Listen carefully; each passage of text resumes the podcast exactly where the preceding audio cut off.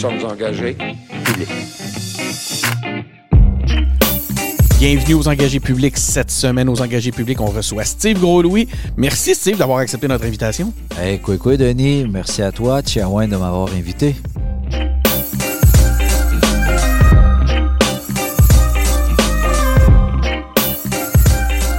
Oui, on reçoit Steve Gros-Louis. Steve, écoute, j'aurais aimé pouvoir t'accueillir dans, ta langue. Euh, Je suis pas assez connaissant. Puis j'hésite un peu à, utiliser euh, ta langue parce que j'ai peur de me tromper.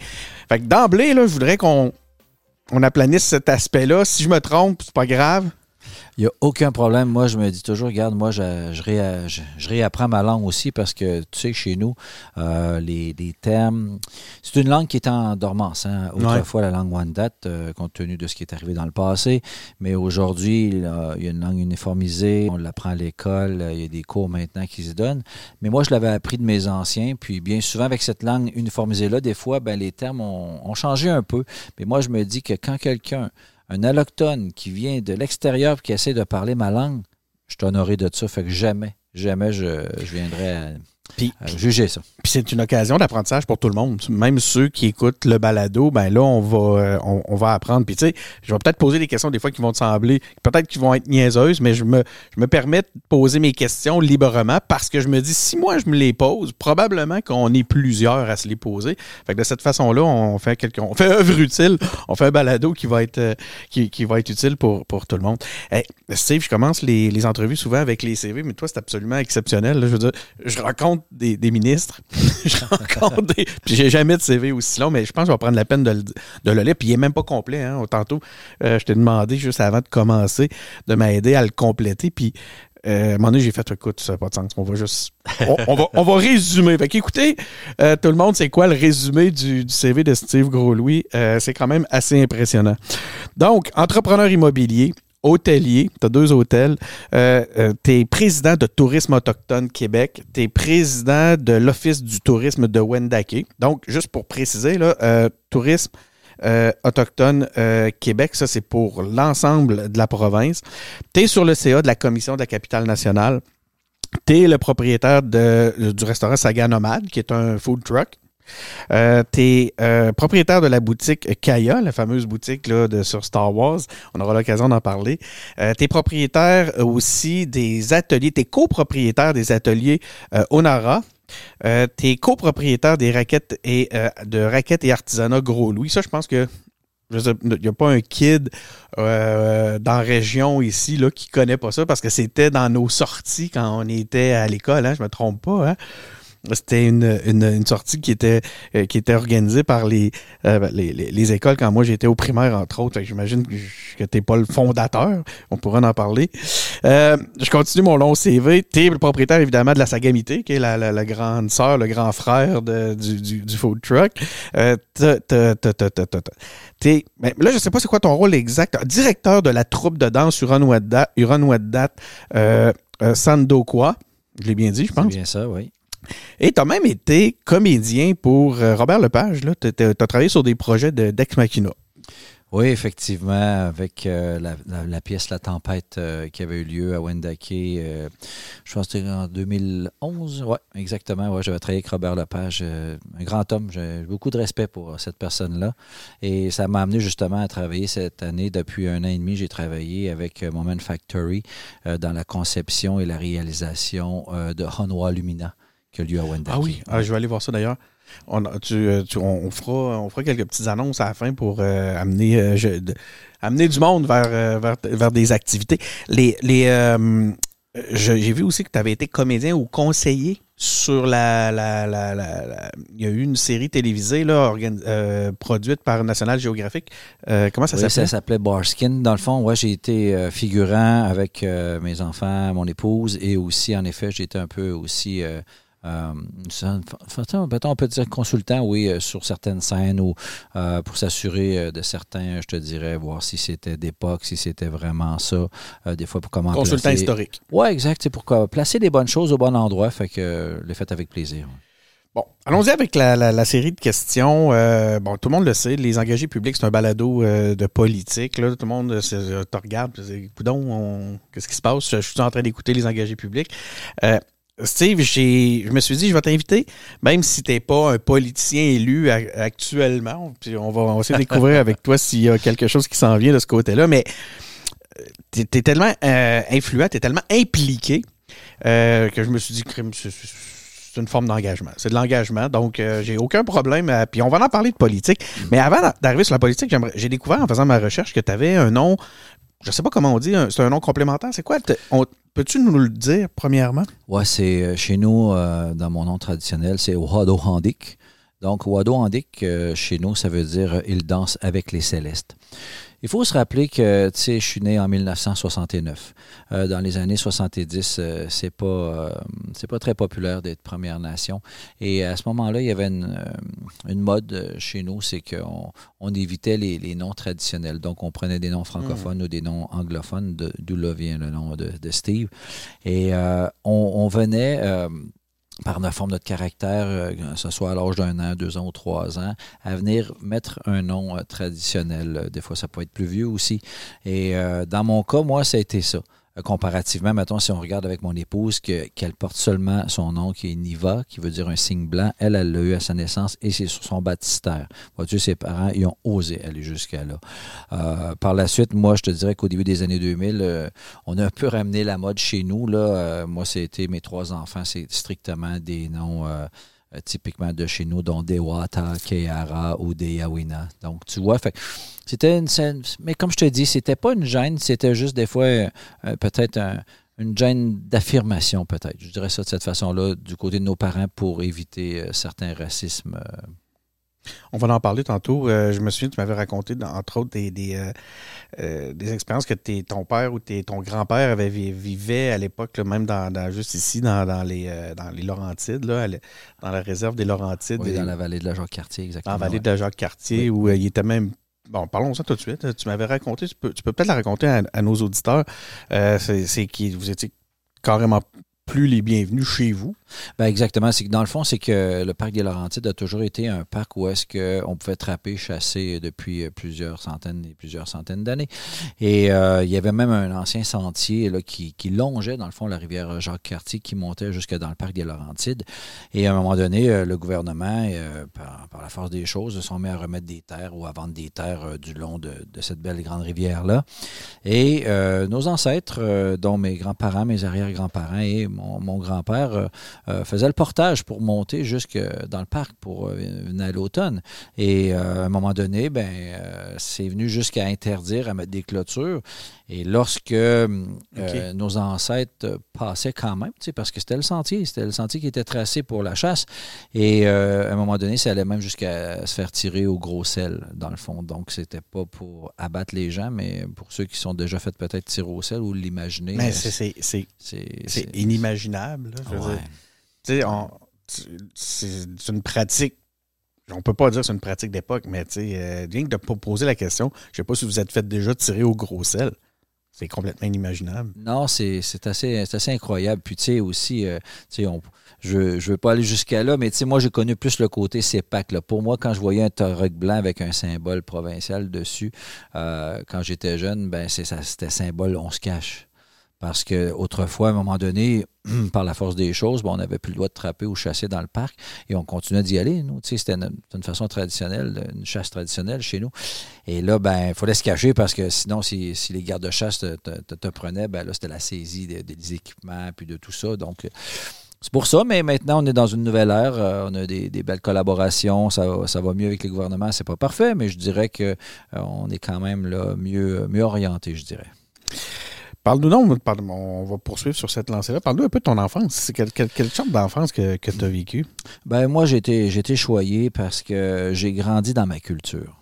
Donc, euh, je veux dire, euh, de là, mon nom traditionnel, c'est que j'avais un certain talent euh, et à la petite école, j'aimais beaucoup mes traditions, ma culture. Fait que j'ai parcouru un peu la province avec un professeur de, de l'école chez nous à pouvoir démontrer cette beauté, cette richesse de, cette culture-là, Huron-Wendat. Donc, j'ai été imprégné euh, en partant de ma culture. Fait que pour ça, euh, ça fait que j'ai pu voyager au niveau provincial. Euh, j'ai grandi aussi, je dis souvent, derrière une caisse enregistreuse. Tantôt, tu te demandais, ben oui, mon père, moi, est fondateur de Gros Louis Snowshoes, OK. euh, qui est l'usine de raquettes à neige, qui est devenue GV par la suite. Donc, Gros Louis Vincent, qui existe encore aujourd'hui. Et évidemment, par ça, on avait le magasin d'usine qui s'appelait Raquette Gros Louis. Mais Mais, c'est ça. C'est ça que nous autres, voilà. c'est ça qu'on visitait. Hey, écoute, ça, ça. m'avait marqué, je me souviens à l'époque, il y avait des gens qui travaillaient sur des tables où il y avait des couteaux de fixés. Oui. Puis ils faisaient, je pense, une, comment on appelait ça? Ils faisaient c'est une- le, le taillage de la babiche. la babiche. Donc, euh, on ça. prend des pots de bœuf euh, mouillés et donc sont taillés pour pouvoir faire les lanières qu'on qu'on va venir euh, lasser la raquette. Ça m'avait marqué parce que je trouvais que ça avait l'air de travailler la, tex- la texture, travailler la matière. Ça m'avait marqué. J'étais, waouh, moi j'ai le goût de faire ça, j'ai le goût d'essayer ça. On entendait le bruit, je sais pas. Travailler la matière avait l'air de quelque chose de vraiment satisfaisant. Ben, vois-tu, moi, j'ai dans l'usine à mon père, j'ai fait toutes les opérations sauf celle-là. Ah ouais? ah oui, parce que celle-là, écoute, il fallait aimer l'être dans l'humidité. Ça sent, hein? Oui, c'était une odeur et aussi, c'est que tu, tu devais mettre un tablier de, de- de- de caoutchouc parce qu'à un moment donné, tu passais la journée dans les barils, dans les pots mouillés.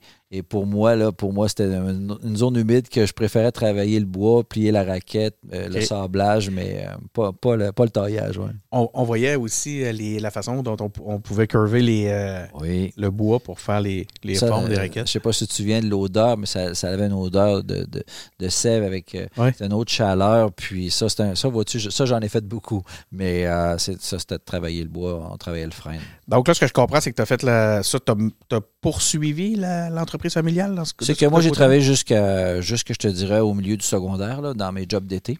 Euh, à l'usine et par la suite ben euh, avec les- la situation économique et euh, je te dirais aussi la séparation des deux associés M. Vincent et mon père ben là je me suis dirigé plus avec le, le commerce de détail et la, la nouvelle mode de- des clubs vidéo donc nous on s'était Ouais. grillé d'un vidéo store qui est devenu le top vidéo et fait que je me suis en allé plus du commerce au détail à ce moment-là Moi, c'est le même que j'ai connu ta boutique. En tout cas, j'y allais. J'allais chez Top Vidéo pour les jouets. oui exact À, à que- l'époque. En 85, lorsqu'on a ouvert le, le club vidéo, ben on, on s'était gardé un petit comptoir où est-ce qu'on avait ce qu'on appelait les, les- les produits dérivés, donc la tasse euh, de Batman, euh, les petites figurines de Flintstone, euh, les petits toutous des Looney Tunes, des, des choses comme ça. Et j'étais pas capable d'avoir du Star Wars à ce moment-là parce que c'était seulement les produits Hasbro, Mattel, Kenner, c'était des produits qui étaient réservés aux grands magasins, mais c'est venu par la suite. Parlons-en de ta, ta passion pour Star Wars. Euh, ça remonte à ton enfance. Hein? Tu as été euh, carrément, là, été, j'ai écrit ici, fortement marqué par Star Wars dans, dans ton enfance. Euh, je t'ai déjà entendu, j'ai eu la chance de t'entendre quelques fois sur le sujet, mais j'aimerais ça que tu expliques à, à nos auditeurs, c'est quoi, pour quelle raison tu as été autant marqué par Star Wars? Qu'est-ce qui a fait que ça c'est devenu quelque chose d'aussi important pour toi qui fait que même aujourd'hui, on te voit encore avec ton, ton gilet Obi-Wan encore aujourd'hui, tu, tu représentes, comme on dit, euh, tu, tu vis cette culture-là euh, d'une façon très, très, très euh, intense, je dirais même profonde. Ben, écoute, j'aime beaucoup ton, ton, ton parallèle avec l'enfance. C'est qu'il faut se rappeler, Denis, je sais que tu es un peu plus jeune que moi, mais 72, 72, bon, 69, on est trois ans. Bon, trois ans. Il faut se rappeler que dans, dans les années 70, la mode à la télé, c'est les films de cow-boys indiens. OK? Et tu imagines un Première Nation qui écoute la télé, il prend pour sa gang. Euh, va, tu sais, et bon, la cavalerie Bon, arrive à la fin, c'est ça, ils se font entourer, puis bon, euh, les Premières Nations euh, se font exterminer ou du moins perdre. Euh, fait qu'à chaque fois, moi, c'est une déception. Tu sais, je m'en rendais pas compte là, à ce moment-là. Et je m'en vais au, au cinéma pour une deuxième fois avec ma grande sœur et euh, voir ce qu'on appelle la guerre des étoiles. J'arrive là, je ne sais pas trop quoi, à quoi, m'attendre et euh, il y a un jeune pour qui je prends, qui fait une quête qui se nomme Luke Skywalker et paf, à la fin, détruit les méchants, remporte la victoire. Pour moi, c'est un premier gain. Ça, c'est ce qui je te dirais, qui m'a séduit au départ. Mais c'est pas là où est-ce que ça s'est vraiment passé. Parce que par la suite, il y a eu ce qu'on appelle Empire Strike Back, le- l'Empire contre-attaque en 1980. Et j'étais allé le voir avec mon cousin. Et je m'en souviens parce que je pense qu'on l'a écouté au moins trois fois en ligne, puis il me tirait par un bras. Je voulais rester encore, puis là, c'était au cinéma La Canardière. On avait le droit de rester, hein, tu sais, pour... Ouais, je me souviens. Fait que là, il me tirait par un bras, puis là, c'est c'est assez, il faut y aller, tu sais.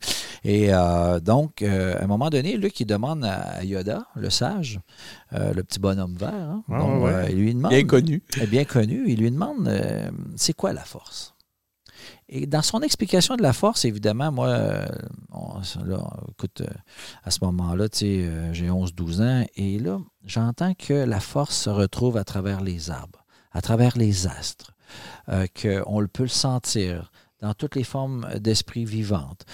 Et pour moi, là, ça, c'était une, vraiment une inspiration et un lien direct avec mes ancêtres et les Premières Nations. Euh, la fameuse, euh, comment je pourrais dire, le mode de vie circulaire, où est-ce qu'on est tous égaux, hommes, femmes, animaux, végétaux. Donc, pour moi, là, ça venait me rentrer directement dans le cœur. Et depuis ce moment-là, moi, je m'en suis jamais remis. Donc, c'était un deux en deux. Ouais. T'avais, t'avais été marqué. Écoute, c'est. euh, je suis épaté d'en- d'entendre ça parce que moi, pour ma passion, pour ceux qui me connaissent, savent, ils savent euh, que je suis aussi un passionné de Star Wars. Euh, puis ma passion vient d'un scénario pratiquement semblable au tien pour ce qui est du premier. Sauf que moi, évidemment, bon, je ne suis pas issu des Premières Nations, mais moi, c'était une forme de rébellion qui a toujours été présente en moi, tu sais. que- Puis de voir justement que des rebelles pouvaient tenir tête à, à puis là, avec toute l'image qu'on peut se faire de l'Empire, de qu'est-ce que c'est que l'Empire, moi, ça m'avait aussi fait du bien, ça m'avait apaisé. Ben, vois-tu, c'est quasiment, c'est pratiquement pareil. Hein? Je veux dire, euh, je t'écoute, là, puis euh, wow, franchement, je, je- Ben, c'était ça. C'était un phénomène de, de- c'est un phénomène de, de résistance de voir justement que c'est- c'était possible. Puis pour ce qui est de l'Empire contre-attaque, ça m'avait. Euh, puis là, écoute, je vais redevenir euh, b- bassement très, très, très concret, mais je vais me souvenir toute ma vie de la séquence des hat-hat quand on est dans le cinéma. Là, puis là, on le sait pas, c'est quoi qui se passe. La tension, est- est- il monte bien la tension, la tension est vive. Puis là, les, les, les, les soldats rebelles regardent la, avec le, le- Puis là, tu vois, tu vois le premier, euh, les premiers pas arriver. Puis là, tu vois cette, chose énorme-là.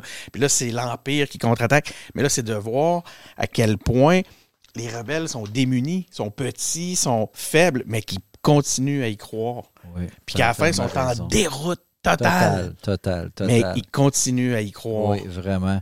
Puis euh, je me souviens encore de voir la neige tomber hein, tu sais, dans les cavernes, là, tu sais, où Ouais. est-ce qu'ils sont cachés, à quel point c'est c'est métallique, puis c'est pesant ce qui s'en vient, puis ça va faire mal.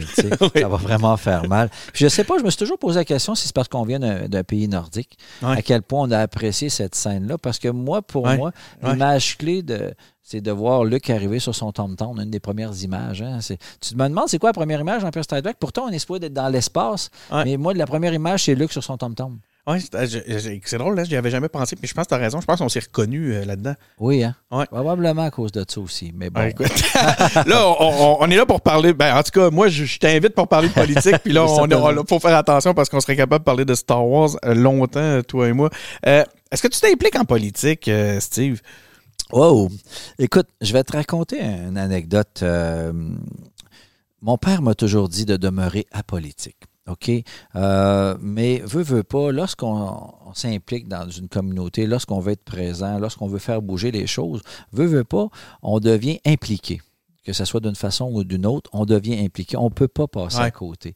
Mais moi, je, te dirais, tu sais, euh, je viens d'une famille où est-ce qu'on était victime justement de certaines implications politiques et du côté de mon épouse aussi. Donc, j'essaie toujours de rester prudent là-dedans. Mais oui, par le fait, je deviens impliqué, mais euh, je te dirais que j'essaie de, de me tenir loin. Est-ce que tu crois que justement c'est une façon de, de, de, de reprendre un certain pouvoir, cette impli- une, une forme d'implication même? En fait, c'est de quoi tu. Je vais changer ma question. Tu restes loin de quoi? Ce que je vais rester loin, c'est vraiment du côté de me dire, je vais aller me présenter euh, comme chef de famille ou comme grand chef de ma communauté. Ah, OK. OK? Dans le sens que, euh, puis, euh, c'est c'est parce que, tu sais, comment je pourrais t'expliquer ça? C'est- Chez nous, c'est un. il y a- Le mode électoral a changé. OK? C'est qu'autrefois, on avait un mode électoral traditionnel et par la suite, on est devenu sur un mode. Excuse-moi. on est venu sur un mode électoral comme ici, mettons, tu sais, euh, provincial ou fédéral. Et euh, par la suite, euh, c'est revenu à un mode semi-traditionnel. Donc, on a des regroupements de familles chez nous. Donc, tu as des, on va appeler ça des petits chefs pour la, pour la raison. C'est des, des chefs de famille. Ça ne se dit pas petit chef, mais c'est juste pour comprendre un peu, les, les auditeurs puissent comprendre. Et on a le grand chef. Donc, le grand chef, il peut être de n'importe quelle famille. Et si tu veux, mettons, comme mettons, moi je voudrais me présenter, ben c'est mon cercle de famille, c'est euh, Gros Louis, Duchesneau, Lavaux. Donc, moi, il faudrait que je convainque 20 personnes qui signent pour moi et je viens déposer euh, ma candidature. Mais ça, ça c'est comme on va vivre dans le système plus connu, le provincial, d'aller chercher des appuis Exact. pour pouvoir aller te présenter. J'imagine que traditionnellement, c'était. Est-ce que traditionnellement, c'était un, un mode, ça? C'était que, ouais, non, traditionnellement, là, écoute, puis je- là, je veux pas vexer personne, mais autrefois, là, moi, nous, on vient d'un système matriarcal, donc de matricentrisme. Chez nous, là, c'était les femmes qui faisaient l'éducation, qui apprenaient la langue, qui, faisaient l'agriculture, euh, qui prenaient même les décisions. Je sais que ça, ça vexe les gens quand je dis Pourquoi? ça, parce que, tu sais, euh, ah, ça se peut-tu, c'était les femmes qui prenaient, tu sais, on remonte à plusieurs centaines d'années. là. Mais non, nous, les hommes, ce qu'on avait à faire, là, Aujourd'hui, on appelle ça du progressisme. ben écoute, tu sais, c'est que, dans le fond, c'est que les hommes avaient le plaisir de fumer le tabac, OK, avec une pipe de terre ou appelez ça un calumet, comme vous voulez, autour du feu, et de discuter des décisions que les femmes avaient prises. Mais c'était, le, grand chef était un leader. Dans le fond, c'était le gars qui avait une- qui était, qui était capable de se présenter devant sa nation, de bien présenter les idées, puis d'aller vers ça. Tu comprends? Fait que c'était pas on a, excuse-moi, on a tendance à penser des fois que c'était le meilleur guerrier. Non, je, je te dirais même que c'était le meilleur orateur OK. pour être capable de convaincre C'est les un job gens. de com. Oui, exactement. Mais c'était les femmes qui prenaient les décisions parce que c'est eux qui étaient au village. Les hommes qui restaient au village, là, c'était, euh, je te dirais, les sages qui apprenaient à faire euh, aux jeunes à fabriquer le canot. Sinon, c'est tu défendais ton village, tu allais à la chasse, puis tu allais à la pêche. C'est à ça que ça servait, un guerrier. Écoute, je me suis toujours posé la question. C'est sûr que je vais. je je- ça fait longtemps que j'ai euh, envie d'avoir ce genre de discussion-là avec toi. Fait que là, je vais partir là, de toutes les bords. Mais pourquoi les, les- la nation Huron-Wendat s'est installée où vous êtes? Pourquoi pas plus proche du fleuve? Ou peut-être c'était le cas. Je t'écoute. Oh oui, c'était le cas. Je sais pas pourquoi vous vous excuserez, les auditeurs. J'ai un, petit chat dans la gorge, mais Ben, ça va Veux-tu prendre passer. le temps de. Non, non. de l'eau? ça va, j'ai pris une gorgée. Écoute, euh, premièrement, j'ai une phrase clé. Mes enfants, ils, trouvent ça toujours drôle quand je la dis, mais c'est une phrase pour moi qui, me rappelle à quel point on, était un grand nombre. C'est on était 40 000 Hurons à vivre dans le Wandake Donc, à un moment donné, Champlain va prendre, euh, va se faire accompagner de, certains Wendat. Il va se rendre au village de Penatan-Guishan, à la baie Georgienne, tout près de- du lac euh, En Ontario. en Ontario. Et on va être dans ce village-là, il va être accueilli par un chef qui s'appelle Hénon, un chef du clan de l'ours d'où je viens. Et il va constater que oui, en effet, le grand village y est là. Mais ça ne va pas moins qu'on a des villages avec des maisons longues qui longent le, ce qu'on appelle la Grande Rivière, le chemin qui marche, communément appelé le fleuve Saint-Laurent, et que ça va se rendre jusqu'à Stadacone. OK, où est-ce que le dernier village, là, oui, on couvrait jusqu'à Baie-Sainte-Catherine, notre territoire, là, mais le, les derniers villages, là, ils étaient tout près de Stadacone. Donc, tu me dis que tout- sur tout le long du fleuve, Mhm. de Stadacone à- au lac, je ne sais pas exactement lequel, Lac Ontario. au lac euh, Ontario, ouais. c'était le territoire de la nation Wendat. Oui, exactement. OK. J'ai- fait que moi, avec mon, avec mon petit, euh, en disant pourquoi vous êtes installé là-bas, je suis loin, là, je sais pas. euh, Mais non, pas du tout. C'est que, tu sais, on avait des maisons longues. Et ce qu'il faut savoir aussi, c'est que les gens vont dire Ah, mais pourquoi il était plus là ou il était là? C'est que nous, on n'avait pas d'engrais. Lui, le grand animal, on ne connaissait pas ça, nous. Nous, là, ce qu'on faisait, c'est qu'on siégeait entre 8 à 15 ans sur une partie de terre et après ça, on déménageait. On laissait la terre Revenir. revenir et par la suite, après 25, 30, 40 ans, 50 ans, on revenait sur les lieux. Donc, euh, ce qui va arriver, c'est qu'à un moment donné, euh, dans les alentours, de, vous excuserez des fois les années, ça peut, euh, des fois ça peut être euh, des années à peu près dans les 1650 à 1690. Là, il y a eu des gros fracas. La guerre avec, avec les Français contre les Anglais, les Mohawks, bon, etc., etc.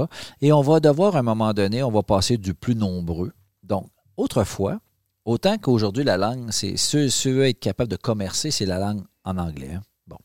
Euh, je ne veux pas décevoir personne, mais si tu veux être capable de faire de la business mondialement, Ah ouais. c'est l'anglais.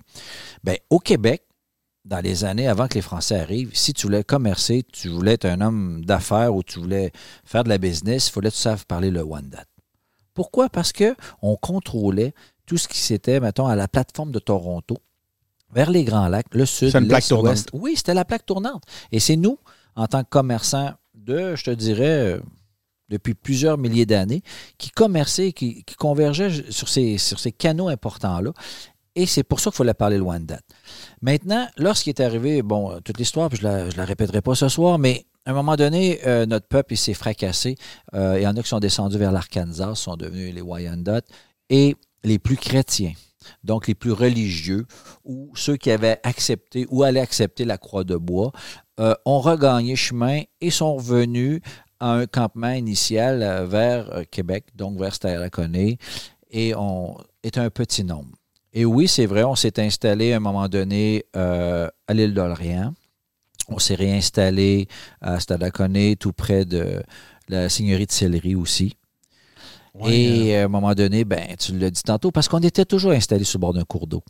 OK? De façon euh, géographique et de façon naturelle pour notre culture euh, de champ de maïs ou des trois sœurs, on était toujours installé sur un près d'un cours d'eau. Donc, on est installé dans les seigneuries de Sillery, mais hey, c'est une belle terre, hein? Tu comprends? Fait qu'à un moment donné, Ouais. un petit coup de coude. Ah ben, tassez-vous un peu, on dérange, hein, les maisons longues, les palissades, euh, la civilisation s'en vient. Donc, on s'est fait déplacer ou euh, je vais dire on s'est déplacé parce que se faire, se faire déplacer, c'est un peu péjoratif. On, on s'est déplacé. On s'est déplacé vers l'ancienne Lorette. OK? Et euh, par la suite, on a gagné ce qu'on appelle la jeune Lorette, le Loretteville, le Wendake euh, d'aujourd'hui, dans le fond. Fait que c'était un peu notre, euh, notre cheminement. J'ai ce constat-là à chaque fois que je te parle, c'est. Je ne sais pas comment vraiment. Il faut prenne le temps d'y penser. C'est cette. Ça va avec cette. On s'est déplacé. Quand j'ai eu l'occasion de faire une entrevue avec euh, Maïté Saganache, qui. Chez qui on sent une, euh, certaine colère euh, euh, due au passé. Tu sais, à ce qu'elle a vécu, ce que sa famille a vécu elle, personnellement, mais aussi ce que son peuple a vécu chose que je ressens moins, que je ressens pas en fait quand je te parle. Puis il y a tout le temps une espèce de.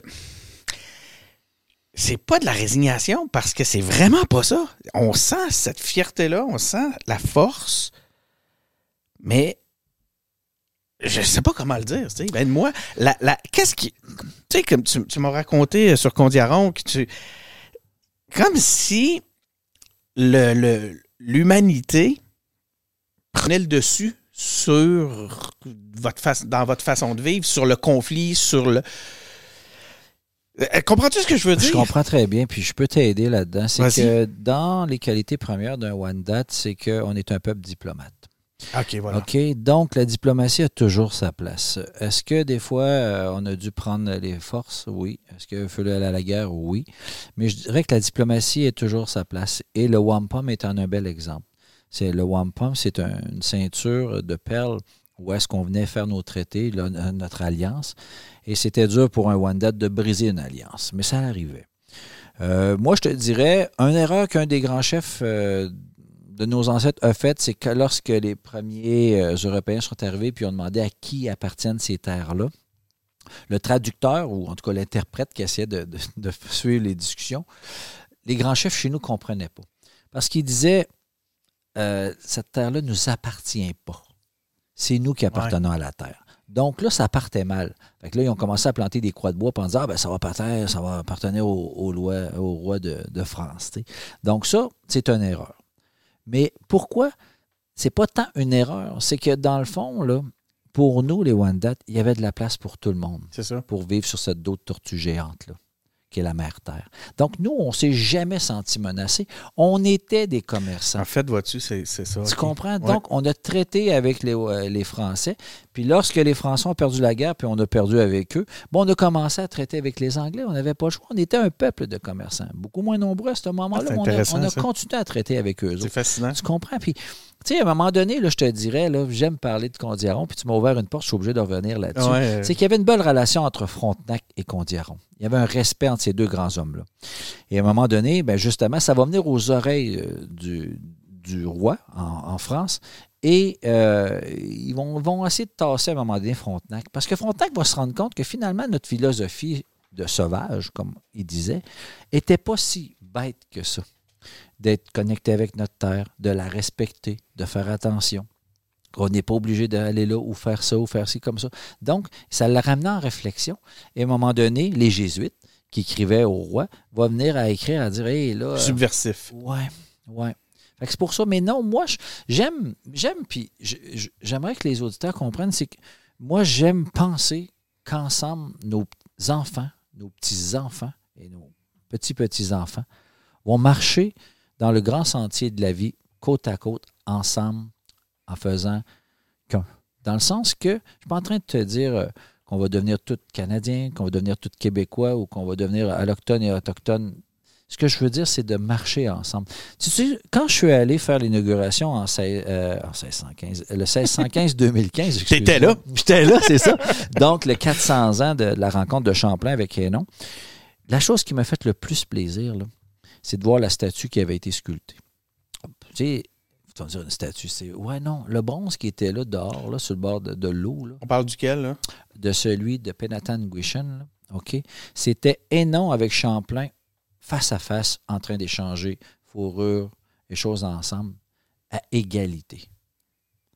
Si tu te promènes au Parlement et quoi que ce soit, tu as toujours le colon et le Première Nation Ouais. qui le regardent vers en haut, qui le regardent vers en haut. Puis pourtant, ça aurait dû être le contraire parce que lorsque les colons sont arrivés ici, ils mesuraient à peu près 5 pieds 8.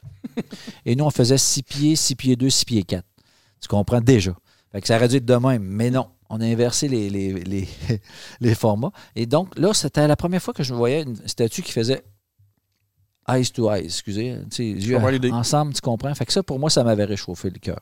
Mais c'est ça. Fait que c'est pour ça que moi, j'aime mieux travailler de cette façon-là, puis de penser qu'ensemble, on va devenir en- quelque chose, qu'on va, on va comprendre comment les deux, là, on, on vit, là, puis comment on peut... euh, puis dire, ah ben c'est pas si fou, peut-être qu'on pourrait prendre un peu de leur leur. Tu comprends? Fait que j'aime être euh, optimiste aussi. Fait que c'est pour ça que je suis pas dans un mode de reproche. Tantôt, quand je t'ai demandé euh, si tu t'impliquais en politique, puis tu t'es mis à m'expliquer, tu m'as, j'ai, été un peu surpris. Je m'attendais à. Je pensais que ton. Quand tu me disais j'aime mieux rester loin, que tu allais surtout m'amener sur le territoire de la politique euh, québécoise, provinciale ou, euh, fédérale. Mais tu m'as parlé de, politique, euh, je sais pas comment, locale, donc au sein de la nation Huron-Wendat. Puis ça, ben, j'ai été surpris, mais j'imagine As-tu, avec, parce que, regarde, là, je veux dire, j'ai lu ton CV tantôt, euh, ça finit plus, puis t'es- t'es- tu- tu- on peut convenir que tu es quelqu'un d'influent dans ta communauté? Ben, euh, disons que je, oui, j'espère. En tout cas, j'espère Bon. que je suis une bonne Hein? influence. C'est une forme. Euh, je- pense que c'est le minimum qu'on peut dire. OK, t'es- humble, là, je veux pas te, te mettre dans, dans- dans un mauvais- une mauvaise position, mais je- moi, je, peux- je pense que je peux le dire. Tu es quelqu'un d'influent dans ta communauté. Tu as une forme d'implication qui est évidente aussi, ne serait-ce que par justement toute cette ta, ta- ta- ta culture que tu fais vivre, que tu fais revivre, euh, que tu valorises. Euh, Est-ce que tu as été approché par tes proches ou par des gens de la communauté pour que éventuellement tu deviennes euh, chef? As-tu eu cette ambition-là? J'ai été approché trois fois dans ma vie hum, pour le à type de poste de grand chef. Et les trois fois, j'ai décliné l'invitation. Par contre, je te dirais, celle qui me fait le plus plaisir dans ces trois-là, euh, c'est il y a quatre ans. Euh, je ne sais pas si tu connais un dénommé Max Honeyanti Gros-Louis. Ah oui. Euh, donc, euh, je te parlerai de pourquoi tantôt, mais pour répondre à ta question, c'est la dernière fois où est-ce que j'ai été approché. euh, Max Onanti-Gros-Louis avait demandé euh, à M. Savard, qui était son ancien directeur de bande, de, m'approcher pour pouvoir devenir son poulain pour la prochaine élection qui a eu lieu il y a deux ans, dans le fond. Cela m'avait fait vraiment plaisir. Parce que, écoute, ce qu'il faut que tu saches, c'est que mon père s'appelait Antoine Tomayo Ané Gros-Louis, était un fabricant de raquettes, comme je disais tout à l'heure, mais était un homme influent, dans le sens qu'il, euh, lui aussi est allé beaucoup en Europe euh, pour l'industrie de chez nous. Dans les années 70, il y avait plus de 100 employés qui travaillaient pour lui à l'usine. Et lui, ce qu'il avait à cœur, c'était l'économie locale de notre communauté. Donc, il ne s'impliquait pas au niveau politique, mais il s'impliquait au niveau communauté pour développer et que l'industrie aille bien. Euh, Monsieur Gros-Louis, euh, dans, dans ces temps-là, était en, en montant, en, en très populaire au, niveau de, l'Europe et tout ça. Et mon père, souvent, il lui disait, euh, ah. Max, il l'appelait Max, Max, tu faut pas oublier notre mission première. Donc, et à un moment donné, il y a eu des petits conflits, tu sais, justement, bon, puis là, je ne suis pas en train de juger un plus par rapport à l'autre, mais il y a eu des conflits. Et ils sont devenus, à un moment donné, ils se sont venus plus distants. Et d'ailleurs, mon père, à un moment donné, va présenter euh, Claude Sioui aux élections. Euh, ils vont battre Max, ils vont renverser Max. Et par la suite, mon père va même présenter sa sœur, la seule femme grand chef chez nous, Jocelyne Laontia Gros-Louis, euh, qui est la sœur de mon père, va battre Max par 36 ou 33 voix, je pense. Et Max va venir la rebattre 30 voix. dans ce temps-là, c'était aux deux ans, maintenant c'est aux quatre ans, donc va venir la, la rebattre. Donc, il y a eu des conflits, tu comprends? Fait puis donc, moi, euh, chez nous, euh, c'est, pas parce qu'on est des one. Euh, je veux dire, quand ton grand-père a brisé sa clôture, nanana, il reste des, il reste des querelles ou des rancunes. Hein? Donc, moi, par la suite, j'ai eu à, rencontrer Max à plusieurs reprises parce que je suis très impliqué dans ma culture. Max étant l'ex-grand chef, était invité à des mêmes endroits que moi. Donc, on, nous, on avait un respect mutuel. Tu parlais de, tantôt de pièces de théâtre ou quoi que ce soit. Max était souvent là. Donc, il y avait un respect mutuel, mais au-delà du respect, mettons, du moment, euh, je savais que Max, il me voyait comme encore toujours le fils d'Antoine, un gars qui avait eu un, opposant, politique. Donc, que ce monsieur-là dise à M. Savard, je veux rencontrer euh, Steve pour, euh, qu'il soit qui aide l'avant pour ça, ça m'avait flatté. Je comprends. Tu comprends? Je me disais, bon, ben ça veut dire qu'il a fait abstraction. Il a vu tes qualités devant le. Oui, exactement. Au niveau de, tu sais, puis, euh, je me souviendrai toujours parce que euh, M. Savard euh, avait eu son mariage cette année-là. J'étais allé faire la cérémonie de mariage. Tu maries? Tu peux tu maries des jeunes? Non, moi, j'étais du côté... C'était Max qui était célébrant, OK? Et moi, j'étais du côté vraiment plus spirituel, je te dirais. Et, on a fait des, danses, et, une danse et un chant. Et j'étais avec ma famille. Et il m'avait assis à la table de Max. J'avais compris le jeu un peu, tu comprends, dans le sens que de ce qui s'était dit. Mais bon, on avait échangé là-dessus, tu sais. Je vais t'expliquer euh, pourquoi, a priori, j'ai refusé. D'ailleurs, c'était que euh, celui qui était euh, à ce moment-là en position était un ami à moi. C'était l'oncle direct à ma femme qui était hey. Conrad Sioui. Donc, pour moi, il n'était pas question. Corrad faisait un très bon boulot dans notre nation, Il était un fier porte-étendard, un homme qualifié en sciences et politique, était pour moi une personne que, je veux dire, non, moi, je ne me voyais pas aller là. J'avais, comme je te dis, mais a priori, là, je te dirais pourquoi ça a été rapide, simple et pour moi de répondre non. C'était à cause que Corrad était au, pouvoir, puis pour moi, je trouvais que le, la job était bien fait. Est-ce qu'à ce, moment-là, on peut penser que ce ne serait pas complètement exclu pour le futur? Ben, c'est pas que c'est exclu. Je pense qu'il faudrait que je revoie mon contrat de mariage avec mon épouse. Mais c'est juste que j'aime mieux faire ce que je fais présentement, Denis. Parce que, je vais t'expliquer. Tu sais, je suis impliqué dans trois conseils d'administration de ma communauté. Euh, je suis impliqué au niveau culturel. Euh, je travaille euh, dans, le conseil d'administration en tant que président de l'Office de tourisme de Wendake. Ça m'a permis, j'en parlais tout à l'heure, de, travailler sur la conception d'Onwa Lumina. Donc, tu sais, j'ai travaillé avec l'équipe immédiate. après ça, des fois, quand le pape est venu dernièrement, je ne l'ai pas rencontré, mais il devait venir une soirée où j'avais été invité à discuter avec les évêques. Tu comprends? Parce que avec ce qui s'est passé, comment on peut regarder l'avenir? Parce que, tu sais, le pape, quand il est venu, ben, il a dit, là, c'est à vous autres de vous, de vous organiser, les évêques, les cardinaux, à dire, là, tu sais, c'est bien beau venir. Il est venu mettre un signal. L'image, OK, était là. Mais comment on travaille maintenant ensemble? Donc, euh, moi, j'avais été invité à cette soirée-là. Il y avait le grand chef qui était là d'ailleurs. Les évêques n'ont pas été euh, très, très réceptifs. Hein. Ils n'ont pas vraiment suivi le la, consigne de leur boss. Hein? Non, tu sais, à cette soirée-là, on a échangé beaucoup, mais je pense qu'il y a beaucoup à faire dans à ce niveau-là. Je vais dire ça comme ça. Donc, tu sais, tu vois, fait que ça m'implique de cette façon-là. Au niveau du développement économique, je travaille dans le, tu sais, avec, euh, en étant à l'office de tourisme, en étant impliqué. Fait tu sais, pour moi, je suis dans mon, ma zone de confort de tourisme, culture, tout ça, puis je peux amener mon savoir puis mon expérience. Donc, tu te sens utile? Dans la forme d'implication que tu as actuellement. Tu devances mes questions. Je voulais te demander, c'est quoi ta façon de t'impliquer? Tu as répondu en quelque sorte parce que ben, tu te sens plus utile comme ça? Ben, je me sens utile. Puis tu sais, Denis, tu sais, moi, je te l'ai dit, je suis un danseur traditionnel. Je fais encore, euh, tu sais, je fais encore des power, surtout le power de chez nous. Et puis, euh, d'arriver à être capable de, de vivre à tous les jours dans sa- avec sa culture, puis de la représenter fièrement, ben, je me dis, euh, être grand chef, Ouais. qu'est-ce que ça m'amène? Tu sais, j'ai pas aucun, mais je te le dis, puis ça peut paraître bizarre parce que je suis chef d'entreprise, aucun power trip de dire, je suis le chef de- du village chez nous. C'est quoi qui te motive? C'est quoi tes motivations? c'est de crier haut et fort que les Hurons-Wendat existent encore. Ça, pour moi, là, c'est, c'est, c'est viscéral à l'intérieur de moi-même. C'est pour ça que j'ai parcouru une partie de la planète pour crier ça. ça. Tu sais, on peut pas... On a perdu notre langue, en dormance, parfait, on est en train de la retrouver. Oui, on est moins typé parce qu'il a fallu se mélanger lorsqu'à un moment donné, mes ancêtres sont arrivés au village, puis qu'il y avait des épidémies, tout le monde tombait debout, on a kidnappé des, Blanches, on s'est reproduit avec d'autres communautés, il n'y a pas de problème.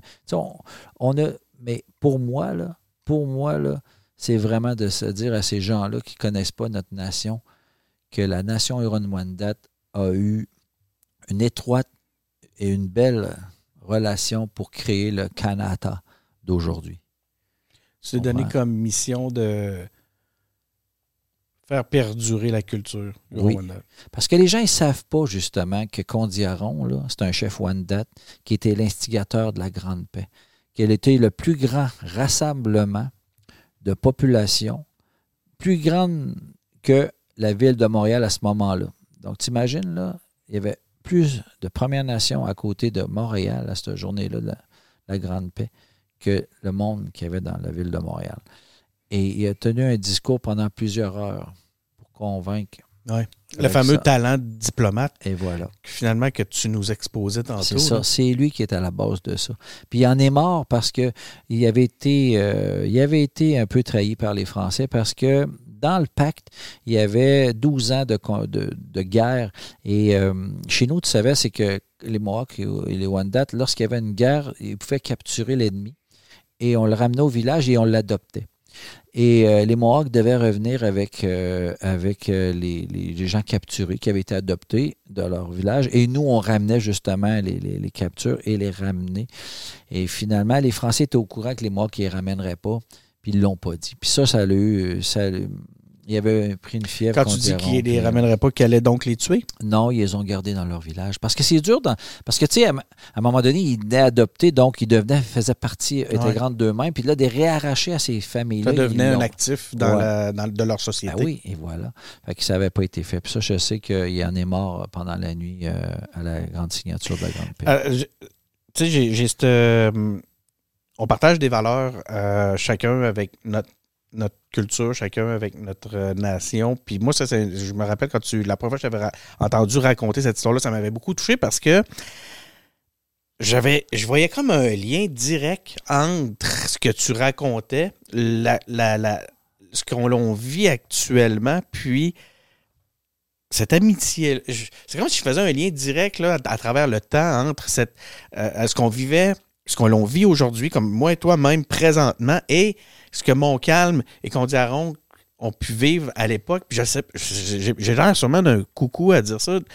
Ça peut être bizarre, mais je sais pas. Je, j'ai- je le ressens comme un, un sentiment qui traverse le temps. Tu voulais dire Frontenac, hein? Tu as dit mon J'ai calme. j'ai dit Montcalm, Ouais, excuse-moi, c'est- je voulais non, dire pas problème, Frontenac. c'est Frontenac. oui, je non, c'est juste pour les auditeurs. Oui, là. moi, je comprenais ce que tu voulais dire. Mais, Mais, euh, mais le propos, oui, surtout, c'est. c'est- Puis là, je tu peux me le dire, Denis, t'es complètement débile, t'es fou. Pas du tout. Mais je sens un, un lien à travers le temps. Ben, écoute, tu as raison, puis je suis content que tu me dises ça. Pour moi, c'est honorable ce que tu dis là, parce que, tu sais, euh, lorsqu'on fait un power, OK, je là, je vais dire aussi qu'il s'en va, Steve, mais c'est ça, c'est justement, c'est quand tu fais un power, le plus beau du là, c'est Ouais. pas de venir voir les danseurs danser. Le plus beau Ouais. du power, c'est de venir dans le cercle de danse, C'est débile. dans les danses intertribales, de vibrer au son du pas et du tambour ensemble dans ce grand cercle-là. Hey, quand Tu je- comprends? écoute, j'ai des frissons. Je t'écoute, là. J'ai des frissons. Moi, j'ai connu ça dernièrement, le, le power. Puis ça, c'est une autre affaire. Il y a trop de choses qu'on pourrait parler. Tu sais, j'en reviens juste pas qu'on habite à combien de kilomètres, moi, plutôt? euh, Ah, c'est ça? 6-7 kilomètres. Puis je découvre ta culture, je découvre ta nation après 45 ans, 50 ans. Puis pour moi, c'est plein de nouveautés. C'est genre, je suis triste et emballé en même temps parce que c'est des découvertes hallucinantes. Mais tu vas te dire que quand j'ai vu ça, là, quelques années, à mon premier Power, j'étais sur le cul encore. C'était une, une envahi d'une émotion. Euh, de voir cet accueil-là. Puis en plus, tu sais, tout le monde, puis là, les vieux, les jeunes, OK, il faut l'expliquer aux gens. Là, les, c'est, euh, il y a un moment dans le power, puis je me permets de l'expliquer, OK? Oui, Parce que ça va te permettre de, de le vivre à travers ma découverte. Il y a un moment où, bon, il y a, il y a, il y a, les, il y a les danses traditionnelles, il y a, les, il y a, un, y a un concours. Puis là, à un moment donné, il y a une pause. Puis là, les, les, euh, les, les animateurs invitent tout le monde à venir sur la, c'est pas la scène, mais sur le cercle de danse, au cercle central. Puis là, tout le monde se met à danser ensemble, les jeunes, les vieux. Il y a plus de, de, de, les, les allochtones, les autochtones. Puis c'est un moment absolu de d'harmonie excessivement touchant. Écoute, je- ma, ma conjointe est venue avec moi, ma blonde est venue avec moi cet été. On s'est croisés d'ailleurs, on, a eu la chance de te saluer. Elle a, vu- je l'ai vue, là, puis je le savais, puis j'y avais pas dit. J'y avais pas dit parce que je savais qu'elle allait être excessivement touchée. Puis quand ce moment-là est arrivé, elle pleurait. C'est vrai. Ouais. Ah, ça, ça me touche. Puis, puis, euh, je t'en parle, puis là, je, je suis moi-même ému. Je vais changer la caméra pour un petit moment. Mais écoute, c'est un moment parce que. Mais voilà, j'ai rien d'autre à ajouter là-dessus. Mais j'aimerais ça que tu continues ton propos Ben, sur ce. Tu dis que c'est le moment clé. Oui, du- c'est le moment clé parce que, tu sais, tantôt, ça revient toujours à un cercle. hein. Je te disais toujours, on est dans le cercle de danse, on est tous égaux. Puis c'est là que tu sens que les gens, là, ce que tu me dis là, qu'ils vivent en émotion, ben, je l'ai vu de mes propres yeux. Ah Puis- oui. Puis chacun à sa façon. Et euh, pour moi, ben, c'est une façon de connecter avec les autres. Tu amènes ton énergie dans ce cercle-là, tous ensemble. Puis là, là j'ai vraiment l'impression, pour moi, c'est peut-être euh, flyé de dire ça, mais je me dis, ah, là, on est grondé, là. Excusez l'anglicisme. là. On est mis à la terre, là, tous ensemble, là, puis là, on est ensemble. Pour le, ce moment-là, là, pendant ces 10, 12, 13 minutes, tout dépendant des gens qui, sont- qui restent, on est ensemble. Puis moi, c'est, c'est ça que je souhaite. C'est mon souhait premier. Tu comprends? C'est Fait que c'est, c'est- fait que c'est pour ça que. Puis ça revient, je vais faire une twist là-dessus, Dan, si tu me permets. Ça, Je te ça- permets certain. au Sagamité, lorsque j'ai ouvert en 99 avec mon épouse, c'était dans la première semaine, je m'en souviens encore, j'avais ma voiture qui était parquée proche des fenêtres. Et là, la, la serveuse, elle arrive à la course additive, elle dit Il y a un anniversaire, il y a un anniversaire, qu'est-ce qu'on fait, qu'est-ce qu'on fait C'était le premier anniversaire. C'était une petite fille de 18 ans qui venait de la communauté chez nous. Et euh, j'ai dit, qu'est-ce qu'on fait? On a-tu des chandelles? Je trouve les chandelles, je sors les chandelles. Puis là, moi, je me voyais pas partir. Là, puis, bonne fête, blablabla. Puis là, je, hey, là, je vois mon, mon sais, mon, mon tambour à la main, tambour à la main. Fait que là, je m'en vais chercher mon tambour. Puis là, je pars. Puis je me mets à chanter un chant One Date en l'honneur de la jeune fille que je vois. Le chant, je m'en souviens, c'était un chant hommage aux femmes. Boum, boum, boum. Puis là, je m'en vais, puis je chante. Et ça reste comme ça. Je reprends mon tambour, je le resserre dans ma voiture. Je reçois un appel le lendemain de la mère. La petite fille était honorée, même si elle avait 18 ans. Des fois, tu peux être gêné tu sais, de certaines choses. Elle était honorée. Elle, elle n'en revenait pas. Elle avait été touchée, sa mère, elle n'en revenait pas. Elle n'arrêtait pas de me remercier. Je dis, voyons, voyons, merci à vous d'être venu chez nous. tu sais. Et c'est là que j'ai compris à ce moment-là qu'on venait de faire quelque chose. Ouais. C'est devenu une tradition au Sagamité. Quand tu viens, on chante à chaque fois un anniversaire en Wanda. C'est là que ça s'est passé. D'instinct. Tu comprends? La- écoute, euh, je, je- voulais pas aller là, mais je vais, je vais t'en parler, OK? La, la- on, a fait un, on, a on a fait des projets, on s'est connus dans le cadre d'un projet euh, publicitaire pour l'Office du tourisme. Puis, euh, tu, faisais découvrir, la, le concept, c'est que tu faisais découvrir ta culture à, une chef française, tout ça. Puis là, moi, j'étais dans la... J'étais concepteur, stratège à ce moment-là pour une agence. Puis j'a- j'avais assisté à, à- tout ce que tu avais expliqué, tout ce que tu avais présenté. Puis, écoute, moi, je suis athée comme une chaise. Je ne. je- je- je- J'ai une colère contre la religion catholique, contre les religions en général. Je ne suis, pas- je suis pas sympathique aux religions du tout parce que ils ont fait beaucoup de mal. Je ne crois pas en Dieu. Euh, je me suis toujours senti beaucoup plus proche d'Anne Solo que des Jedi. Moi, pour moi, là, tu sais, euh, la, la, la, la- la- la- c'était, c'était- c'était- mon modèle était beaucoup plus euh, auprès de, de, de, de Han Solo que de. Cette fois-là, je fais le pont, j'y reviens, cette fois-là où j'ai assisté à, ce moment-là où tu étais avec ta fille, tu avais, fait un chant, euh, tu avais, pris la peine tranquillement d'expliquer à notre invité toute ta culture, puis toutes sortes d'éléments excessivement généreux, tu avais brûlé des herbes. J'ai j'ai vécu ce qu'il y a de plus proche dans ma vie d'une expérience spirituelle. C'est là. Puis je ne le savais pas. Je savais pas ce qui se passait du tout en moi. J'étais complètement bouleversé. Je, comprenais juste pas. Puis j'en ai parlé, je l'ai raconté plusieurs fois à plein de monde partout, cette histoire-là. Je l'ai raconté dans des bars, parce que c'était absolument... Euh, j'avais vécu quoi. Puis à un moment donné, il y a quelqu'un qui m'a dit, ben Denis, tu as vécu une expérience spirituelle. J'ai fait, ben non, mais écoute, j'ai rien d'autre à dire que ça, Steve. Je voulais, je, voulais te le raconter. Ben, premièrement, c'est que c'est le sens de, la sauge, du tabac, du foin d'odeur et du genévrier, du cèdre.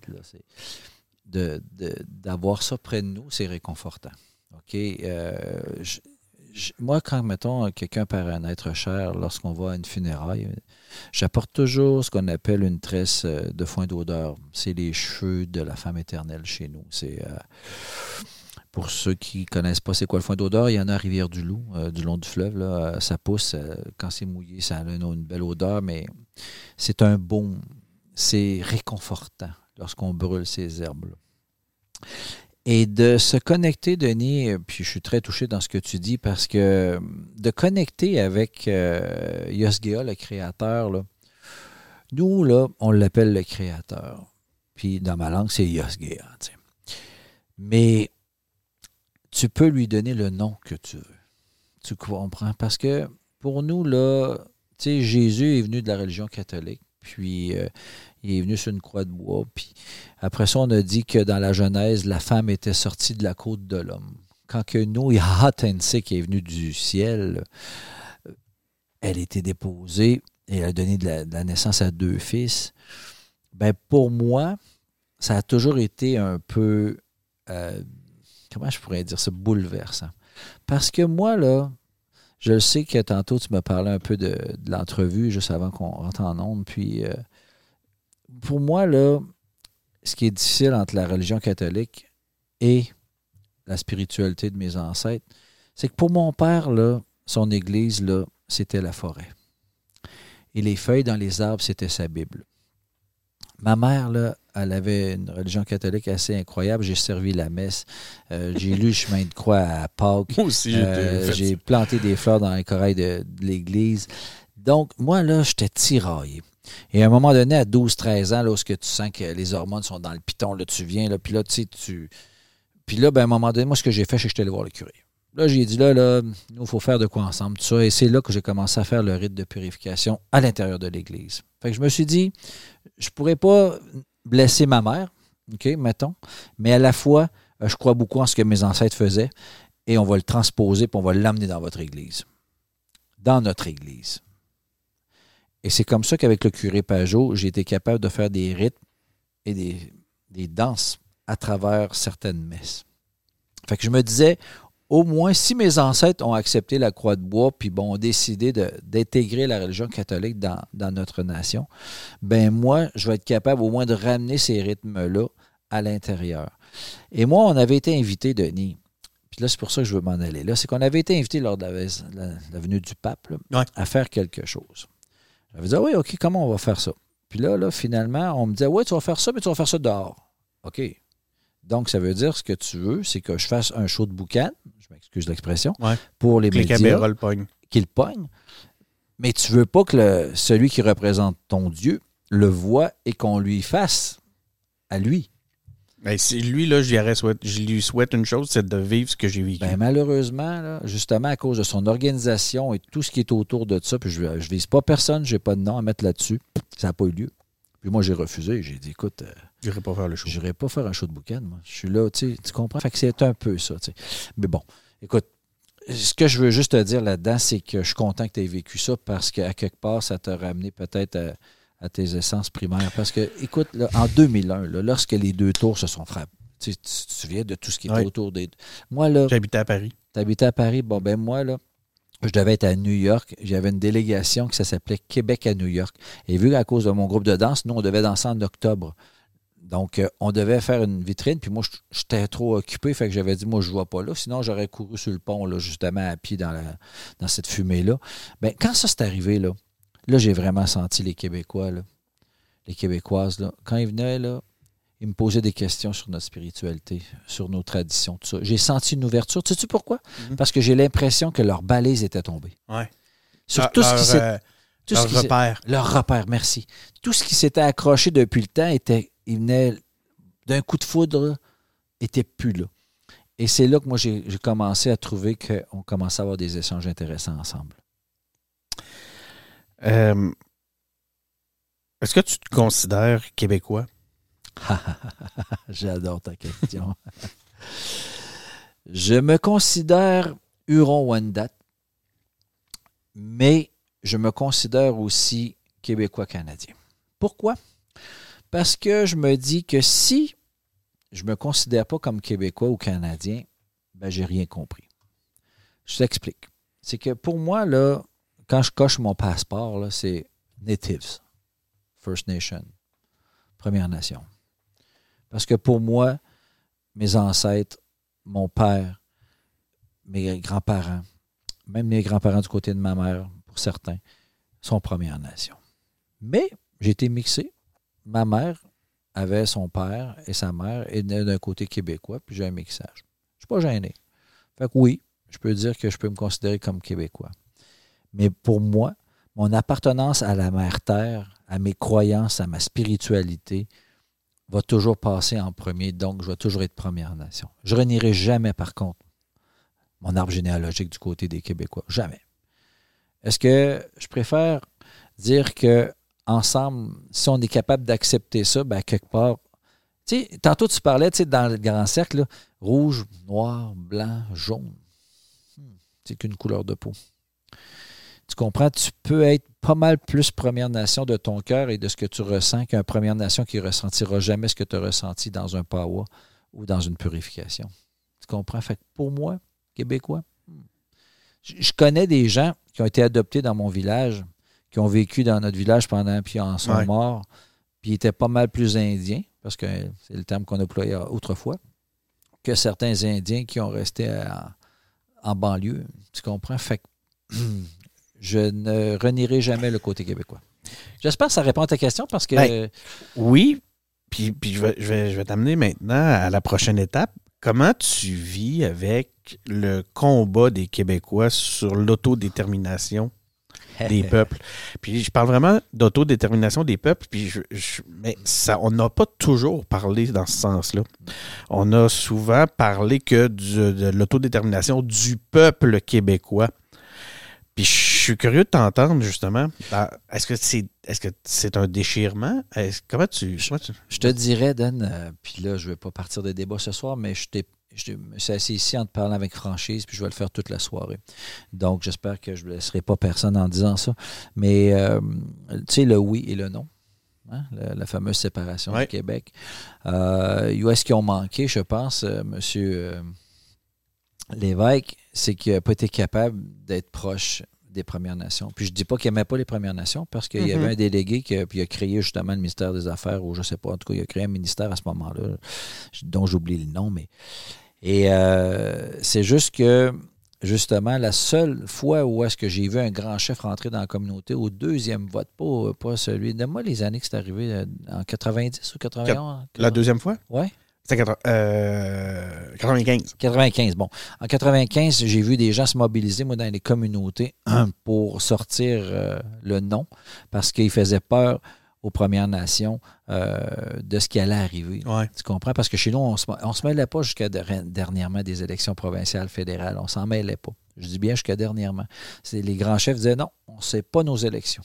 On ne se mêle pas de ça. Puis je me souviens que j'ai vu de la les gens se sont mobilisés parce que j'ai dû aller m'enregistrer, tu sais, puis tout ça. Fait que euh, je pense que où est-ce qu'ils ont échoué? Est-ce que ça aurait changé? Parce que là, on était à quoi, 49-51, je me souviens pas du vote. À peine. Euh, C'était 49 hein? Ben, moi, je pense que où est-ce qu'ils ont échoué? Je dirais c'est de convaincre euh, les Premières Nations que dans leur pays, qui appelaient leur pays, avait une place. Puis ça, on ne l'a pas senti chez les Premières Nations, Mhm. ce côté-là. Fait que je pense que c'est c'est un échec pour, à cause du résultat final. Mais euh, je dirais qu'aujourd'hui, mettons, on va oublier les référendums, je dirais qu'aujourd'hui, l'autodomination est très importante. Je, pense- à un de mes amis qui travaille fort en, conseil d'éducation des Premières Nations.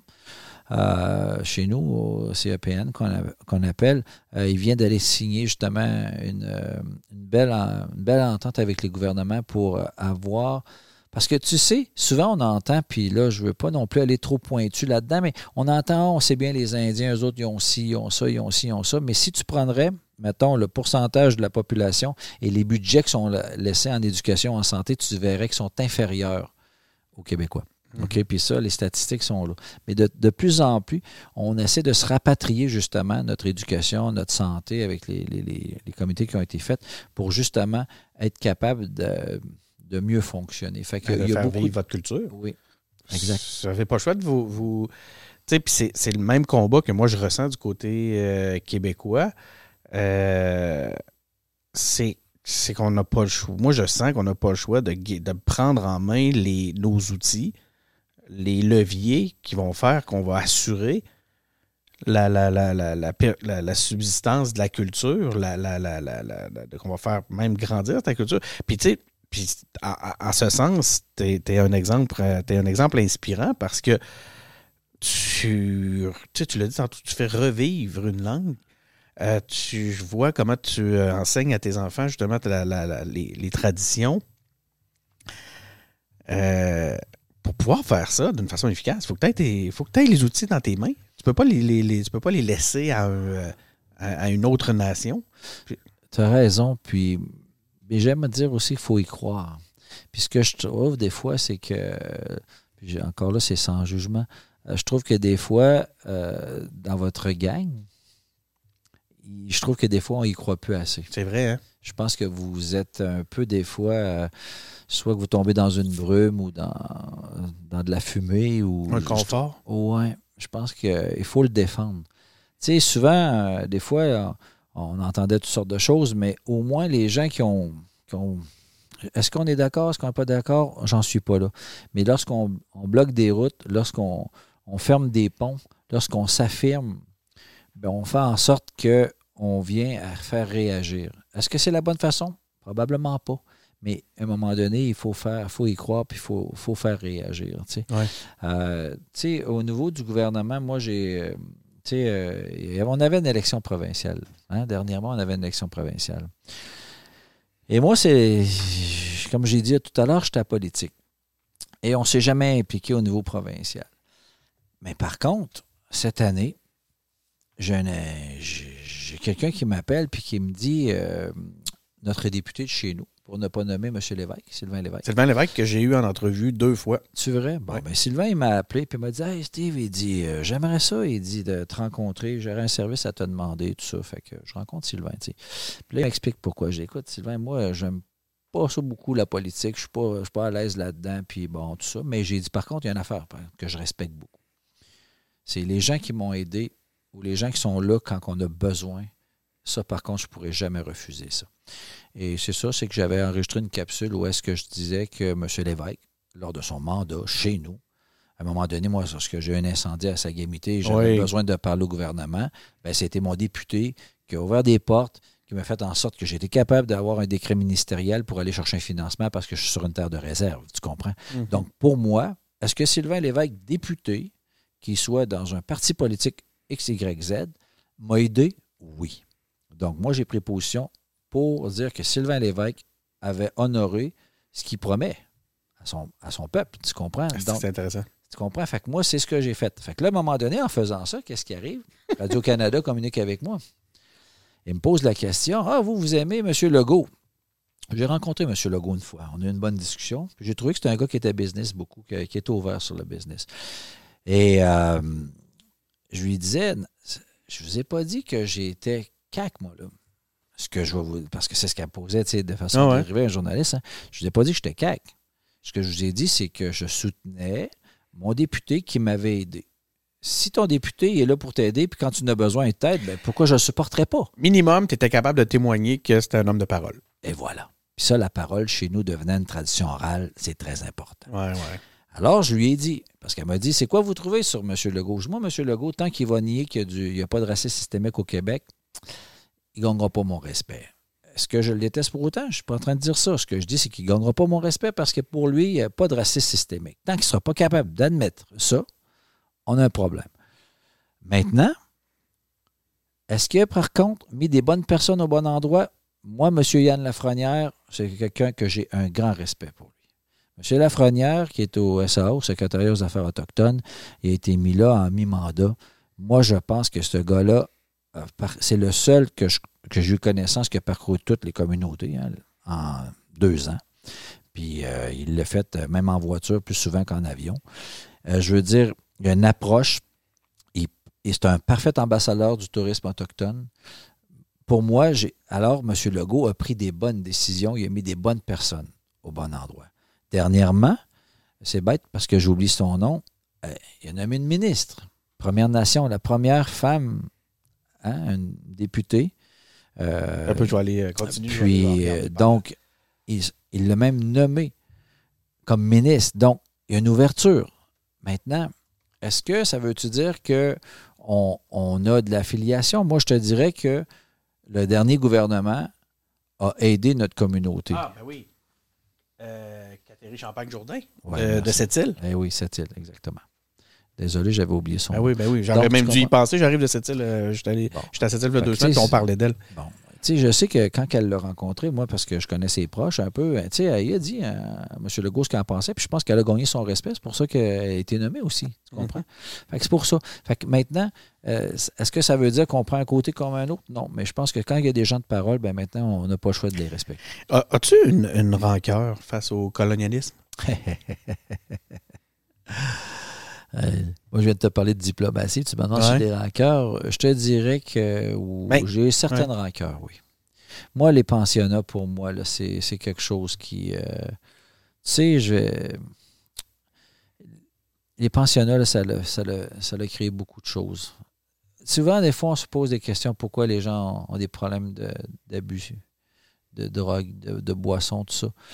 Puis là, on a des préjugés contre ces gens-là. Puis à un moment donné, on ne connaît pas leur passé. Puis quand ça ressort, moi, là, d'arracher des enfants à des familles pour leur. Euh, les, les ou les. les J'aime pas le dire le nom, ça m'arrache le cœur, mais je trouve ça inconcevable qu'on ait fait ça. Fait que, pour te dire que j'ai des rancœurs, je les en veux énormément.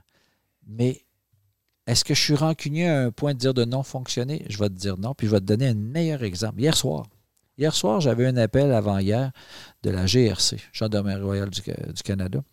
Et il était de passage à Wendake. Et j'avais fait un chant avec ma fille cette année euh, à l'ouverture d'un congrès où est-ce qu'il y avait des policiers. Et euh, ce monsieur-là m'a demandé si on pouvait, moi et ma fille, se rendre à la Maison Longue chez nous pour prendre une photo. Parce qu'en en, vue et à la grande réconciliation qui est, euh, qui est de, je pense, qui est, pas dans, qui est dans la dernière année très important. Euh, ils voulaient faire cette année une carte de soie de Noël, eux, avec des Premières Nations et euh, la police montée, autrefois qu'on appelait la GRC. Et j'ai accepté, avec ma fille, de prendre cette photo-là en guise de montrer qu'on est ouvert à ça. Tu comprends? Fait que je te parle de, police montée qui a enraché des jeunes mm-hmm. à leur communauté, mais à l'inverse, je suis capable d'aller prendre une photo symbolique de dire on est, on est regardé à la, grande réconciliation. Fait que oui, j'ai des rancœurs. Euh, mais, la diplomatie prend le dessus. Oui. Parce que s'il n'y a pas de respect, où c'est qu'on s'en va? Si on n'est pas capable de se respecter, parce que souvent ce que j'entends, puis ça, c'est un débat qu'on a lorsqu'on prend un souper ensemble, où est-ce qu'on peut jaser, c'est Hey, ouais, mais tu peux pas me tenir responsable de mes ancêtres ou de ma troisième génération avant moi, puis toi, tu n'étais pas là, puis moi, je n'étais pas là, puis tout ça. Tu réponds quoi? Écoute, je peux répondre, tu as raison que tu n'étais pas là, puis que j'étais pas là. Mais par contre, si on est un peu humain, puis on a de l'humanité, puis on est capable de comprendre qu'il y a des choses qui n'auraient pas dû se faire, pas capable de dire à ce moment-là, ça, ça n'aurait pas dû être fait, pas incapable de dire qu'encore aujourd'hui, il y a du racisme, puis qu'on est capable de regarder ensemble comment on pourrait travailler, on Parfait, allons-y. Mais tant aussi longtemps qu'on va nier ces choses-là, Ouais. on n'y arrivera pas. Ouais. Puis c'est pour ça, tantôt, je te revenais avec M. Legault. Pourtant, je l'ai rencontré, là, puis je te dis, il est venu dans notre communauté. Puis c'est juste que Colin, tant aussi longtemps qu'on va nier que ça. Déjà, ce Chacouane, là, c'est- c'est un drame incroyable. On a des preuves, des enregistrements. Tu sais, je veux dire, à un moment donné, on ne peut pas les nier, ces choses-là. Ouais. Tu comprends, Denis? Fait que pour moi, c'est ça. Est-ce que c'est le reconnaître, c'est la justice minimum? Je pense que oui. Je pense qu'une fois qu'on le reconnaît, puis on regarde comment on peut le faire ensemble, euh, je fais allusion au pape qui est venu ici. tu sais. Ouais. Est-ce que je suis d'accord qu'en Alberta, il ait mis un couvre-chef sur la tête? Non. C'était pas nécessaire. Mais est-ce que je peux juger le, chef qui l'a fait? Non. Est-ce que je suis d'accord avec le symbole qui est venu, puis il est venu s'excuser? Oui. Est-ce que je te dis que les choses sont en train de changer, puis les cardinals, puis les évêques ont compris? Non. Tu comprends? Fait que, est-ce qu'on ne peut pas parler des deux côtés d'une bouche? Fait que maintenant, mais hey, au moins, on, on en parle. On est là à soir en train d'en échanger. Fait que je me dis qu'on est déjà dans, dans un avancement puis dans un progrès. Tu disais tantôt, tu faisais état de, tu relatais des discussions que tu as avec des amis où on te dit euh, tu peux pas me tenir responsable de, de- gestes qui ont eu lieu, que mes ancêtres ont, ont commis. Comment concrètement tu, toi, Steve, tu as souffert du colonialisme? Moi, je te dirais que où est-ce que j'ai souffert de, de ça, c'est que d'être confiné sur un territoire de 2,5 km, puis te dire ça, c'est ta réserve. La réserve du village Juron. Pour moi, c'est insensé. Qu'on n'a pas le droit d'aller chasser puis de trapper où est-ce que nos ancêtres depuis 4000 ans allaient, pour moi, là, ça, c'est inconcevable. Est-ce que je me dis une victime? Non. Je me suis pris autrement. J'ai fait avec la loi sur euh, d'aujourd'hui, j'ai pris ma petite carte de petite perdrix. Hein, j'ai acheté un permis de chasse. Tu comprends? Tu sais, j'ai essayé de. Est-ce que je l'acceptais? Non. Mais est-ce que je. Bon, j'ai trouvé des moyens. Euh, je suis déjà monté sur un loader aussi, puis euh, à Wendake, lorsqu'on a fait un soutien, je pense c'est là, à Omigma de Restigouche, je pense, on avait bloqué les rues à Wendake pendant quatre heures seulement. J'étais monté sur le bulldozer, moi, puis je revendiquais c'est ce qui se passait chez les Mi'kmaq. Puis j'avais pas d'amis directs là-bas, mais j'étais en soutien, tu comprends? Fait que pour moi, euh, d'aller à. Maintenant, ça s'appelle Roger Comtois, la polyvalente de Loretteville, puis de faire dire Ah, tu es un Indien, toi, tu ne payes pas de taxes, tu ne payes pas ton électricité, hein, la crise d'Oka. Hein. Tu sais, pour Brian Mulroney sorti devant Radio-Canada, puis il est allé dire qu'il n'y avait pas d'Indien qui payait son compte électrique, qu'il y avait des ententes. Il est allé dire qu'on ne payait aucune taxe, qu'on ne payait pas d'impôts. C'est fuck all, excuse-moi l'expression. C'est euh, L'électricité, c'est une entente avec euh, les CRI puis le- le- l'entente du partenariat de la Bay James. Puis si euh, euh, moi, à ce moment-là, ma soeur travaillait en dehors de la communauté, elle payait des impôts comme n'importe qui. Puis euh, notre électricité va dire une affaire, euh, si tu ne payes pas Hydro-Québec, ils vont t'envoyer un avis, puis après ça, ils te coupent. Là, je veux dire, c'était de la mauvaise information.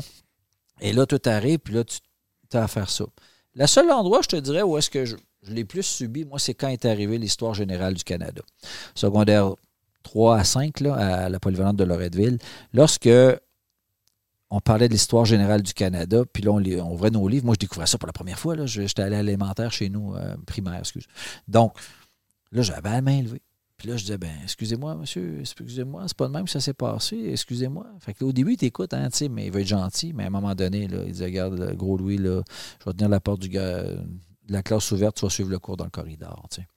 On n'était pas capable de se faire euh, écouter à ce moment-là. Mais j'aurais- par la suite, j'ai ouvert les livres de mes enfants qui sont allés à l'école. On, on, on emploie les bons termes, iroquoien, on emploie euh, tu sais, tout ce qui est. Je pense qu'on est mieux. Il y a du chemin qui a été. Il y a du chemin qui a été fait, oui, exactement. Euh, c'est quoi que tu déplores le plus de la situation, de l'évolution de notre pays, celui qu'on partage, pas euh, depuis la colonisation? Autrement dit, qu'est-ce qui, en ce- qu'est-ce qui reste de la colonisation qui, en ce moment, est l'élément le plus criant pour toi? Ben, ça revient un peu à ce que je disais tantôt, c'est que de confiner des gens sur un territoire, Ouais. puis d'appeler ça des réserves, je trouve ça aberrant. Dans le sens que, euh, tu sais, nous, jusqu'à récemment, là, avec l'entente des 40 arpents, on a réussi à aller chercher un peu de territoire du côté de Saint-Émile, mais on était sur un 2,5 km. tu sais.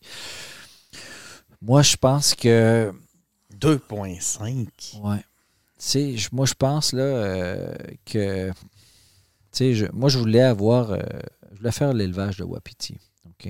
Donc, moi, je voulais une terre agricole. Comment veux-tu que je fasse ça dans la communauté chez nous? Donc, j'ai été obligé de vendre ma maison, garder un appartement, tu sais, pour quand je travaille, et de m'acheter une terre agricole en dehors de la communauté. Ça m'arrachait le cœur. J'avais bâti une maison, je m'étais dit, moi, je vais sortir les pieds devant.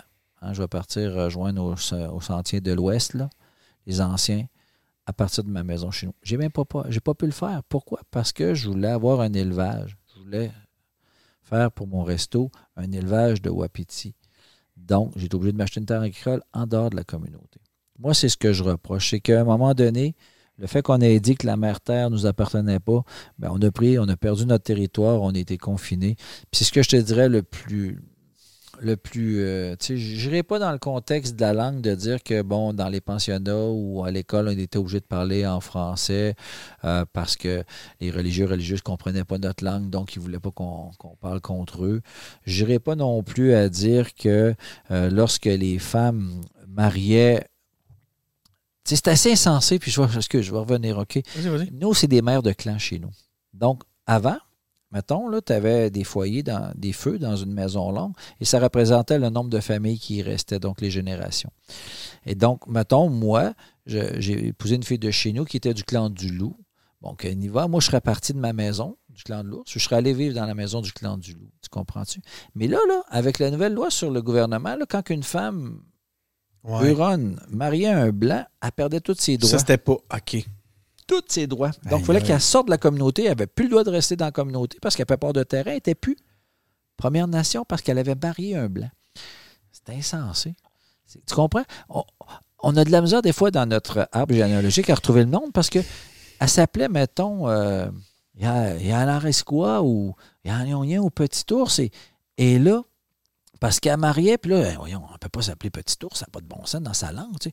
Ben, maintenant, tu t'appelles Charlotte, puis là, tu maries un Tremblay, ben, tu t'appelles Charlotte Tremblay. Puis ça, ça se faisait là, à la paroisse de Loretteville. là. je veux dire, c'est- capoté. là, tu sais. fait que c'est ça. Fait que, tu sais, je veux dire, mais je suis pas dans le reproche, Don. Je suis juste, mettons, tu me dis, mettons, les rancœurs ou ce que tu as dans le fond de ton cœur, là, c'est un peu Ouais. ça. C'est c'est un peu ce, ce côté-là, tu sais, je veux dire, euh, de voir que. euh, qui ont confiné plusieurs communautés, plusieurs nations dans des, des réserves, puis on leur a enlevé droit de chasse et droit de pêche, puis on leur a donné un chèque en disant on va vous donner un chèque à chaque mois, ben ça fait que créer des problèmes. Puis ta perte d'identité est incroyable. Fait que ça se retrouve de mieux en mieux. Mais ça allait créer des gros fracas et des gros dégâts. là. Tu, tu m'amènes vers la, mes questions sur la, la loi sur les Indiens. Ouais. J'aurais aimé l'appeler autrement, mais c'est le nom qu'elle porte. ça. Ouais. Euh, ça donne au gouvernement canadien l'autorité exclusive de légiférer sur, puis là je mets des guillemets, les Indiens et les terres réservées pour les Indiens. Tu nous as dit, tu viens de nous dire un peu comment tu te sentais euh, face à cette réalité-là, mais là maintenant, on, comment, ça serait, qu'est-ce qui pourrait être une piste de modernisation dans tout ça? Ben, écoute, de l'abolir, ça ne réglerait pas tous les problèmes. Parce que souvent, on entend ça. Oh, on devrait régler ça, la, la loi sur les Ouais. Indiens, régler ça. Non, là, ça amènerait d'autres problématiques. Ouais. OK? Parce que cette loi-là fait en sorte qu'elle protège certains traités ou certains droits ou certaines choses. Mais euh, donc, c'est pour ça que c'est délicat d'en parler. Mais la loi sur les Indiens, il dit toujours, hein, ça le dit par ses mots, hein, c'est archaïque. Et ça a fait en sorte que ça n'a pas pu évoluer. Je te donne un exemple. Tantôt, je te parlais de décret ministériel. Ben moi, là, au sens du gouvernement, je suis un homme mineur. Même si j'ai 52 ans aujourd'hui, au sens de la loi, là, je suis mineur. OK? Donc, ça fait en sorte que je ne peux pas m'emprunter dans les institutions financières. Euh, Comment t'as si fait pour je- être en affaires, puis si prospère, euh, excuse-moi, je veux pas, euh, Non, on voit que tu réussis bien. Écoute, c'est- j'ai fait en sorte que j'ai, il a fallu que je m'implique, il a fallu que je, je- écoute, c'est un décret ministériel, les gens, c'est drôle parce que souvent, j'ai lu l'autre jour dernièrement sur les réseaux sociaux, ça me blessait quasiment. Ils disaient Ah, euh, Sagamité, ça a été euh, subventionné. Pas été subventionné, moi. Moi, ce que j'ai eu, c'est que j'ai réussi avec un décret ministériel à faire en sorte, à prouver au gouvernement qu'il devait croire en mon projet, qu'on était rendu à une institution, le Sagamité, puis il ne fallait pas que ça reste fermé, puis de leur demander à Investissement Québec, comme n'importe quel Québécois, Un investissement. un investissement en me faisant un prêt à un taux d'intérêt, puis de faire de la business ensemble. Mais il a fallu faire un décret ministériel. Tu sais, c'est long encore, là, de convaincre tout ça. Là, À cause, justement, que de la à cause- position. à cause de la loi sur les Indiens. Ben voyons. Tu comprends? Fait que c'est pour ça que. Parce que, dans le fond, ce que je dis souvent, puis c'est ce que je disais lorsque j'ai eu ces, ces rencontres-là, c'est que, en tant que Première Nation, de la façon que la loi est faite présentement, c'est que tu peux avoir des institutions comme la Société de crédit commercial autochtone, la SOCA, qui vont te faire un prêt, mais ils ont des limites. Fait que tu peux être une petite entreprise si tu as besoin, mettons, tu sais, d'une coupe de 100 000, là, tu sais, 200, 300, 400 000, peut-être, tu peux avoir un prêt. Mais moi, là, le projet de la Sagamité, lorsqu'on voulait l'amener, parce que, tu sais, on a boucherie, magasin prêt à porter, euh, etc., etc. Tu sais que j'ai jamais mangé à Sagamité. Hein? Jamais? Non. Ah non, ben là, regarde, donne, ça se passe en décembre, là. Ouais, faut que tu me ça marche, faut là, là, faut me- se booker ça, là. Faut que tu me le fasses. Ben ça, tu sais, c'est un investissement de 5 millions. Donc, nous, on avait besoin d'un minimum d'un prêt de 2 millions, 1 million et 9, mais il fallait à décret. Fait que c'est pour ça que quand on parle de la loi sur les Indiens, mais ça devient un peu des difficultés. Mais ça serait quoi sais. donc les pistes là, pour moderniser ça? Je sais que c'est- sensible dans le sens où on a l'impression on peut pas juste l'abolir parce qu'en réalité, il y aurait des ça- il y aurait de pertes là-dedans. Il y a déjà euh, une historique de centaines d'années de pertes. L'idée, ça serait pas de dire ben là, c'est comme si vous étiez pris, c'est comme un catch-22. c'est- Tu, tu peux pas. euh, euh, dans toutes les bars, ça marche pas. Mais à un moment donné, là, je veux dire, on peut pas juste arrêter de se mentir. Non, c'est ça. Moi, je pense qu'il faut la, faut la prendre, la disséquer, hein, euh, puis de Oui, dire, on voilà. va la disséquer, puis on va regarder où est-ce qu'on est rendu aujourd'hui, puis Voilà. comment on peut le travailler, parce que, tu sais, il faut le regarder. Et il faut dire, bon, ben aujourd'hui, on est rendu là, comment on peut faire ensemble, puis encore avec le respect. Mm. Tu comprends? Moi, je veux dire, euh, je suis prêt à travailler euh, main dans la main, mais toujours dans une forme de respect. Puis le problème qu'on a aujourd'hui, c'est que c'est ça, c'est que le respect est, est de plus en plus là. Mais quand on touche le monde politique, des fois aussi, des fois, euh, il est- As-tu l'impression que c'est euh, des actions de surface? je te dirais que j'ai toujours senti qu'il y avait des gens, des fois, qui étaient là pour les bonnes raisons. Sincère. sincère. Tantôt, je parlais de M. Lafrenière. là, moi, je l'ai toujours senti sincère. Moi, j'ai eu des, des longues, des bonnes discussions avec ce monsieur-là, je l'ai toujours senti sincère. Est-ce que le gouvernement, des fois, profite pas de largesse ou des fois de, de, de- de mauvais calls pour qu'on chicane entre nous autres? Ah, là, par exemple, on Ouais. touche un bon point. Tu comprends? Des fois, là, ils vont laisser des choses traîner ou on va dire Ah, si on va laisser chicaner pendant ce temps-là, ils nous battent pas. Ça, ça Mhm. arrive souvent. Ça, là, ça, je trouve ça déplorable, encore aujourd'hui. Je n'aimerais pas pourquoi je, mais je fais allusion, mais oui, on le vit encore aujourd'hui. Fait que, tu sais, mais oui, la loi sur les Indiens, il faudrait vraiment trouver une façon de. On dirait que c'est barré. On dirait qu'il y a un cadenas là-dessus. euh. Ben, c'est parce que tu touches des cordes sensibles. Là, Là, tu vas creux, tu vas dans des traités, tu vas dans, dans des. euh, Puis, tu sais, je veux dire, tu as tellement peu d'acquis, des fois, en tant que Première Nation, que tu as certains perdre. petits acquis là-dedans, tu veux pas y perdre. hein, tu comprends ce que tu veux. Fait que c'est pour ça que ça, ça devient un peu. C'est complètement c'est- Les, euh, J'aimerais ça t'amener sur le terrain un peu des. euh, des, des, euh, de l'appropriation culturelle. C'est un débat hein, qu'on entend beaucoup. Puis euh, Ouais. ça, ça y a eu justement. Robert Lepage a été euh, au milieu de la, de la Ouais, ouais. tourmente là, avec Oh, tout ça. Lepage. Il était rendu dans la gang des racistes, là, à un moment Eh donné, lui, là, qui, qui l'eût cru. hein. Puis, euh, mais je vais te raconter une anecdote, OK? La, la- la fille de ma conjointe, quelques années, avant, la, avant le confinement, elle avait eu la chance d'aller au Pawa, ici, sur le territoire de la nation Wendat. Puis, elle était là avec les grands-parents qui sont très loin des débats de- d'appropriation culturelle. Ils ne savaient même pas c'était quoi. Ils connaissaient même pas le mot. Puis on se souvient, la- quand ils étaient revenus de leur journée, les yeux pétillants, ça avait été le bonheur total. La, petite avait tripé au bout. Elle avait un bandeau avec une plume. Puis là, on est venu mal. On savait plus qu'est-ce qu'on fait avec ça. On est-tu en train... C'est mal? Qu'est-ce qui se... En fait, on on n'est pas outillé pour, premièrement, comprendre. Puis deuxièmement, elle, elle arrivait de là, ben, elle avait acheté ça dans un, un commerçant sur place. Aide-moi. Démêle-moi, je, Je je- aide-nous, les allochtones. on, on- on fait quoi, là? Ben- on était-tu en crime de. de, de- Yeah, c'est un- beau, un beau débat, ça. Puis, euh, écoute, moi, je suis peut-être. Moi, je vais te répondre, moi, Steve Gros-Louis. Ouais. Je vais te répondre en mon nom. C'est que moi, j'ai jamais trouvé de mal à ça tant que c'est fait dans le respect. Je te donne un exemple. Ouais. Moi, là, quelqu'un qui m'appelait dans les années 90, il me dirait Hey, premièrement, tu me passerais-tu ton déguisement? J'aimerais ça m'habiller en indien à l'Halloween. T'as Ben, déjà c'est- eu des calls le même? Ouais, c'est déjà arrivé une fois ou deux quand, dans, dans les années 80-90. là. J'aurais avant moi, si je pense que je aïe. leur reste logué. Tu comprends ce que je veux dire? Premièrement, on se déguise pas. Deuxièmement, ça se prête pas. Puis troisièmement, ça s'appelle même pas un déguisement, ça s'appelle un regalia. Un quoi? Un regalia. Tu comprends? Donc, déjà là, là, mais quelqu'un va me dire Hey, votre costume. Je sais que des fois, ça, ça, ça choque les danseurs, mais donne-leur le temps aux gens de comprendre c'est quoi. C'est pas un costume, c'est un regalia. Le nom, de, comment ça s'appelle? C'est un regalia. Pourquoi le nom est important? Je pense que justement, par le fait de dire un costume, un habit, un déguisement, ça l'a vexé les gens. Fait qu'à cette heure, ils veulent, on appelle ça par leur vrai nom. Je pense que c'est ça. Moi, est-ce que quand tu vas me. Honnêtement, tu vas me dire avec respect, hey, il est beau votre costume, je ne serai pas offensé de ça.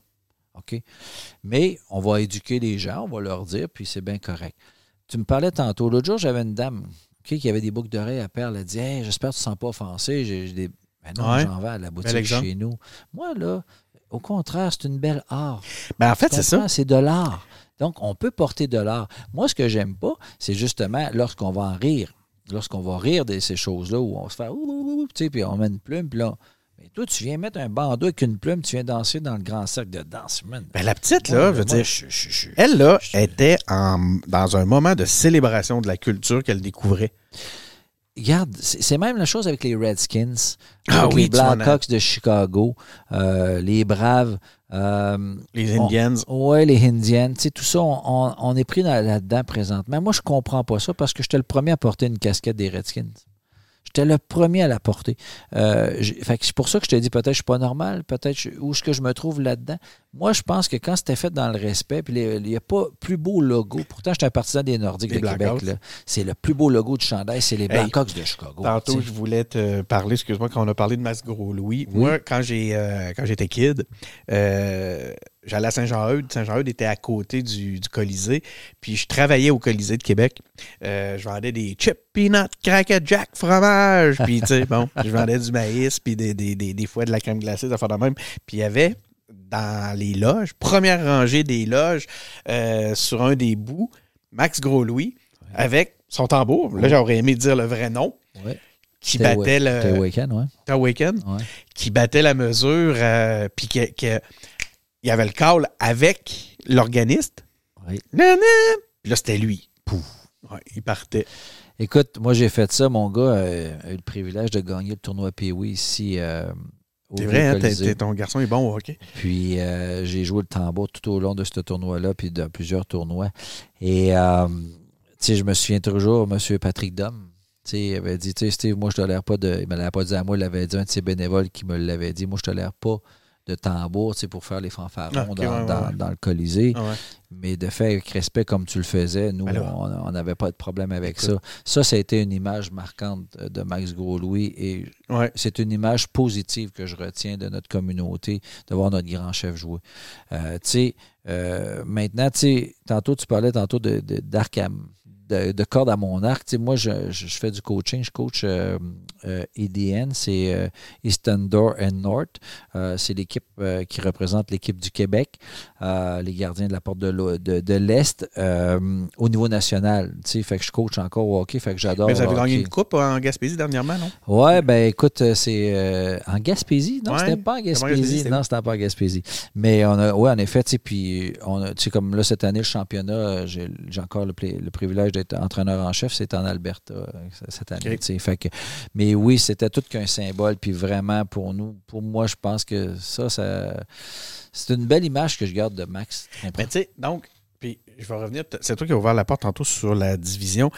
Tu nous as donné, tu nous as livré ta vision de ce que, de ce que certains pourraient peut-être considérer d'appropriation culturelle, d'autres de la célébration d'une culture. Est-ce qu'on a le droit de le faire? Bon, euh, des fois, il y a des, des gestes maladroits dans ce contexte-là. Au sein des communautés, des communautés. Est-ce qu'il y a une division sur cette vision-là de ce qu'est l'appropriation Je culturelle? pense que oui. Malheureusement, je pense que oui. Parce que, comme je te dis, moi, j'ai quand c'est fait dans le respect, j'ai aucun problème. Mais justement, c'est que les gens, des fois, où est-ce qu'il y a un problème? C'est quand les gens, ils se font passer pour des gens. Tu sais, nous, euh, avec Tourisme Autochtone Québec, dont j'ai le, le- le privilège de présider, souvent, des fois, on intervient parce que des gens, ils vont, ils vont faire, mettons, euh, des chiens à traîneau ou des choses comme ça. Ils vont monter des Ok, ouais. tipis.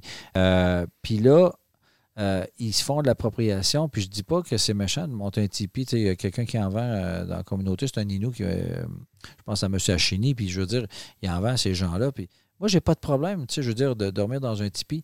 Mais tant aussi longtemps que tu, tu ne fais pas pour te faire passer pour qui tu n'es pas, moi, j'ai pas de problème. Tant que c'est dit puis c'est clair, j'ai pas de problème. Où est-ce que j'ai un problème, c'est quand que, là, tu fais de l'appropriation, puis là, tu te dis comme ci ou comme ça, puis tu ne l'es pas, là, c'est là que j'ai un problème. Mais oui, en effet, c'est vraiment pas égal présentement. Tu sais, euh, là-dessus, là, on s'entend pas tout là-dessus. C'est un grand débat aussi. Ça, c'est quelque chose que j'aimerais rajouter. C'est que, tu sais, 11 nations, là, différentes, avec des enjeux politiques et territoriaux différents. Mhm. Euh, la PNQL, l'Assemblée des, l'Assemblée des chefs, là, c'est normal là, que nos enjeux soient différents. Puis c'est ça qui est dur aussi pour un gouvernement. Tu sais, à un moment donné, il faut que je sois capable de l'admettre aussi. Tu sais, pourquoi, on, des fois, on n'y arrivera pas? Parce que nos enjeux sont tous différents. Tu sais, je veux dire... euh, fait que, Les enjeux, mais aussi les intérêts. Oui, en effet. Fait que c'est pas évident. Steve, ça fait une heure et demie qu'on qu'on parle comme Aïe, ça. aïe. Écoute, en, en soir de semaine, euh, je te remercie d'avoir. euh, il me resterait une question, une question capitale, une des, des plus importantes, euh, qui pourrait nous lancer sur un débat qui va nous peut-être nous amener à une autre heure et demie. Au pire, on, on s'en refera ça. Mais je veux savoir, c'est quoi ton. C'est lequel. tout- dans tout l'univers de Star Wars, quel est ton. Pas juste le film, là, la- la- ton, ton créatif de Star Wars préféré? Empire Strike Back. Ouais, hein? Ouais, l'Empire contre-attaque, parce que tantôt tu l'as bien énuméré. La neige, les combats, la phrase clé Je suis ton père. On ne l'a pas vu venir, celle-là. Euh, mais mon maman, qui Yoda, tu sais, pour, tu me juges par ma taille. Ouais. Je vais te faire sortir un vaisseau avec mon bras, puis, euh, tu sais, toute cette philosophie-là nous a renversé notre imaginaire. C'était incroyable. Les Town hein, les deux Ouais. courent dans la neige. C'était avec Phil Tippett. Là, là. C'était, c'était incroyable. Pour moi, ça, ça reste une nostalgie incroyable. Écoute, j'entends encore les, les, les trames sonores de John Williams, puis je viens avec la chair de poule. Je- je- tu sais, la, fameux, là, la fameuse mélodie que quand Luc regarde les deux soleils, ça c'est dans New Hope. Mais tu sais, Ouais. tu sais, cette mélodie-là que je parle, qui revient malade, dans hein? chacun des films, ça, moi, ça me Ça touche vibre, encore. hein? tu sais. Puis, tu sais, moi, j'ai, j'ai- comme je te disais, j'ai, j'ai, j'ai trois magnifiques enfants. Puis euh, les trois, ils ont des cosplays, euh, tu sais, ils ont des tickets. euh, je les, ai je les amenés avec moi, tu sais. Puis euh, j'ai fait, dernièrement, on a fait un documentaire qui était Ben oui. venu faire un tour. Que le fan soit avec toi. Je suis allé en Tunisie jusque tout a commencé. Je les ai appelés là-bas. Puis d'ailleurs, je savais pas que ça allait faire partie du documentaire. On le voit dans le documentaire. J'étais touché, tu sais. Mm. Euh, pour moi, ça a un lien, tout ça. Puis je me retiens, puis je, je- je- puis je, voulais- je me souviens de ta question au clap. Tu, sais, tu me dis, Hey Steve, on te voit à un moment donné dans, dans la maison de Luc. euh, Attends, tu peux, je vais juste expliquer. euh, il y a eu une projection euh, ici à Québec euh, au CLAP du, du documentaire Que le fan soit avec toi, dans lequel Steve joue. Et à la fin, ben, ils ont pris des questions dans la, dans la salle. Ben, évidemment, j'en ai profité. Là, je me suis levé. Je te laisse poursuivre. là. Donc, je me suis levé, Steve. J'ai posé une question. Oui, c'est que dans, la maison de Lars Homestead, la maison de Luc, à un moment donné, j'avais réussi à obtenir, un, on pouvait prendre un repas. à la- puis J'étais assis à l'endroit euh, où est-ce qu'ils ont mangé. Puis euh, c'est encore quasiment original de, de, de 76, jusqu'à quand ça a été tourné. Puis euh, j'avais les yeux fermés. Puis tu m'avais Mhm. demandé, t'étais-tu en train de prier, Steve? Qu'est-ce que tu étais en train de faire? Puis ce que je t'avais répondu, puis je m'en souviens encore, c'est que j'étais en train de remercier euh, Rios Gall, le créateur, de me donner la chance d'être là puis de vivre ce moment-là. Fait que pour moi, de se retrouver où est-ce que tout avait commencé, c'était comme de boucler une boucle. Ça Ouais. fait péjoratif des fois de dire boucler une boucle, mais c'était de venir fermer le cercle. Mais c'est ça, c'est toujours présent hein, dans, dans- ta, dans ta culture, Dans ce que exact. tu nous présentes, dans la façon, ta vision de la vie. Cette notion-là de cercle est, est- est constante. C'est pour ça que quand tu vas venir en Noix Lumina, puis euh, je t'invite, là, je, on, le- on fera le parcours ensemble, là, ça va Ouais, réouvrir pour l'hivernal. C'était la seule fois où ce que Moment Factory, dans le parcours, faisait en sorte que tu revenais dans le, dans le- du tableau de départ qui est le cercle. Parce que c'est là l'unification du cercle. Donc, quand tu rentres, tu passes par le tableau du cercle. Quand tu ressors, tu repasses dans le tableau du cercle. tu sais. C'est dans toutes les Premières Nations. C'est là, c'est omniprésent. Puis c'est ce qui est la beauté. Parce que, tu sais, je veux dire, euh, si on n'est pas dans un cercle, puis on décide de vivre dans un mode de linéaire, comme les, les colons quand sont arrivés ici, on n'y arrivera pas. Notre mère Terre va nous rappeler à l'ordre, puis on n'y arrivera pas. C'est ce qui arrive? Reste, oui, c'est ce qui arrive. Respectons tout ce qui nous entoure. Arrêtons de le maganer parce qu'un jour, là, on va l'avoir d'en face, puis on l'a de plus en plus. Fait que c'est pour ça que c'est important. Puis moi, j'aimerais aussi te remercier, Denis, de me donner la chance de m'exprimer auprès de toi à soir. Comme j'ai dit, j'ai parlé avec grande franchise. J'espère que je n'ai pas vexé personne dans, dans mes propos. Euh, je me dis pas euh, plus euh, bon qu'un autre, mais j'ai parlé avec mon cœur, puis avec sincérité, puis avec diplomatie. Ah, C'est moi qui te remercie. Puis c'est probablement ce qui fait qu'on a un des meilleurs épisodes des engagés publics depuis euh, sa fondation, qui a Oh, fait wow. 4-5 ans. Écoute, c'est phénoménal. Euh, Merci. Puis j'ai vraiment noté ton point avec diplomatie. C'est les, les apprentissages ce soir, pour moi, sont euh, multiples. Ça va me prendre un certain temps pour même toutes les digérer. Je vais réécouter. Puis, je pense, pour vrai, là, je pense que les gens qui vont écouter ce balado-là, premièrement, vont l'écouter jusqu'au bout parce qu'ils vont se faire euh, avaler, englober par le propos, puis, puis, la- puis ils sont chanceux. Je, suis, je me considère chanceux, on, on est chanceux que tu nous aies offert ce temps-là ce soir, euh, Steve. Écoute, on est tout près. hein. On est à 15 km au nord du centre-ville. Euh, moi, j'en ai fait une vocation. Donc, euh, quand j'ai créé le Sagamité, c'était justement parce que je rêvais de pouvoir asseoir des gens à table puis qu'on échange. Bon, fait que là, il faut que j'aille voir En noix lumina? en noix lumina. Faut faut que j'aille manger à sa gamité. On déguste une yatista ensemble, notre plat traditionnel. Parfait. Puis après ça, on pourra reprendre une autre émission sur le parcours de tout ça, Dan. Parfait. Merci beaucoup, Steve. Donc, euh, c'était notre épisode euh, pour ce soir. En fait, attends un peu avant de quitter, j'aimerais ça que tu me montres, que tu me. me Tiawek? Ouais. Tiaouin, c'est parce que Tiaouin. Tiaouin, chez nous, c'est merci. Mais c'est pas simplement merci, c'est merci respectueux. On- Tu sais, on- je trouve qu'aujourd'hui, des fois, on dit merci. Ouais. Ah, c'est trop facile. Quand on dit Tiaouin, c'est merci respectueux. Quand on dit onin, Ah oui. donc onin, qui était anciennement ona, comme on avait appris les anciens, mais dans la langue uniformisée, c'est onin, c'est qu'on se dit pas adieu. On se dit, on espère de se revoir dans le grand sentier de la vie. Donc, Tiaouin. Onin. Et Tiaouin à vous aussi. à la maison, d'avoir, merci d'avoir été à l'écoute. Euh, je pense que vous avez ad- à- à- à- apprécié l'épisode au- autant que moi. Vous savez où nous écouter, hein? vous savez où nous trouver. Je pense pas, j'ai pas besoin de faire la liste de, de tout l'épisode. C'est Denis Martel qui est au micro encore une fois. Tiaouin, Steve. Quoi, quoi? Tiaouin, onin. Puis euh, on se retrouve pour un prochain épisode.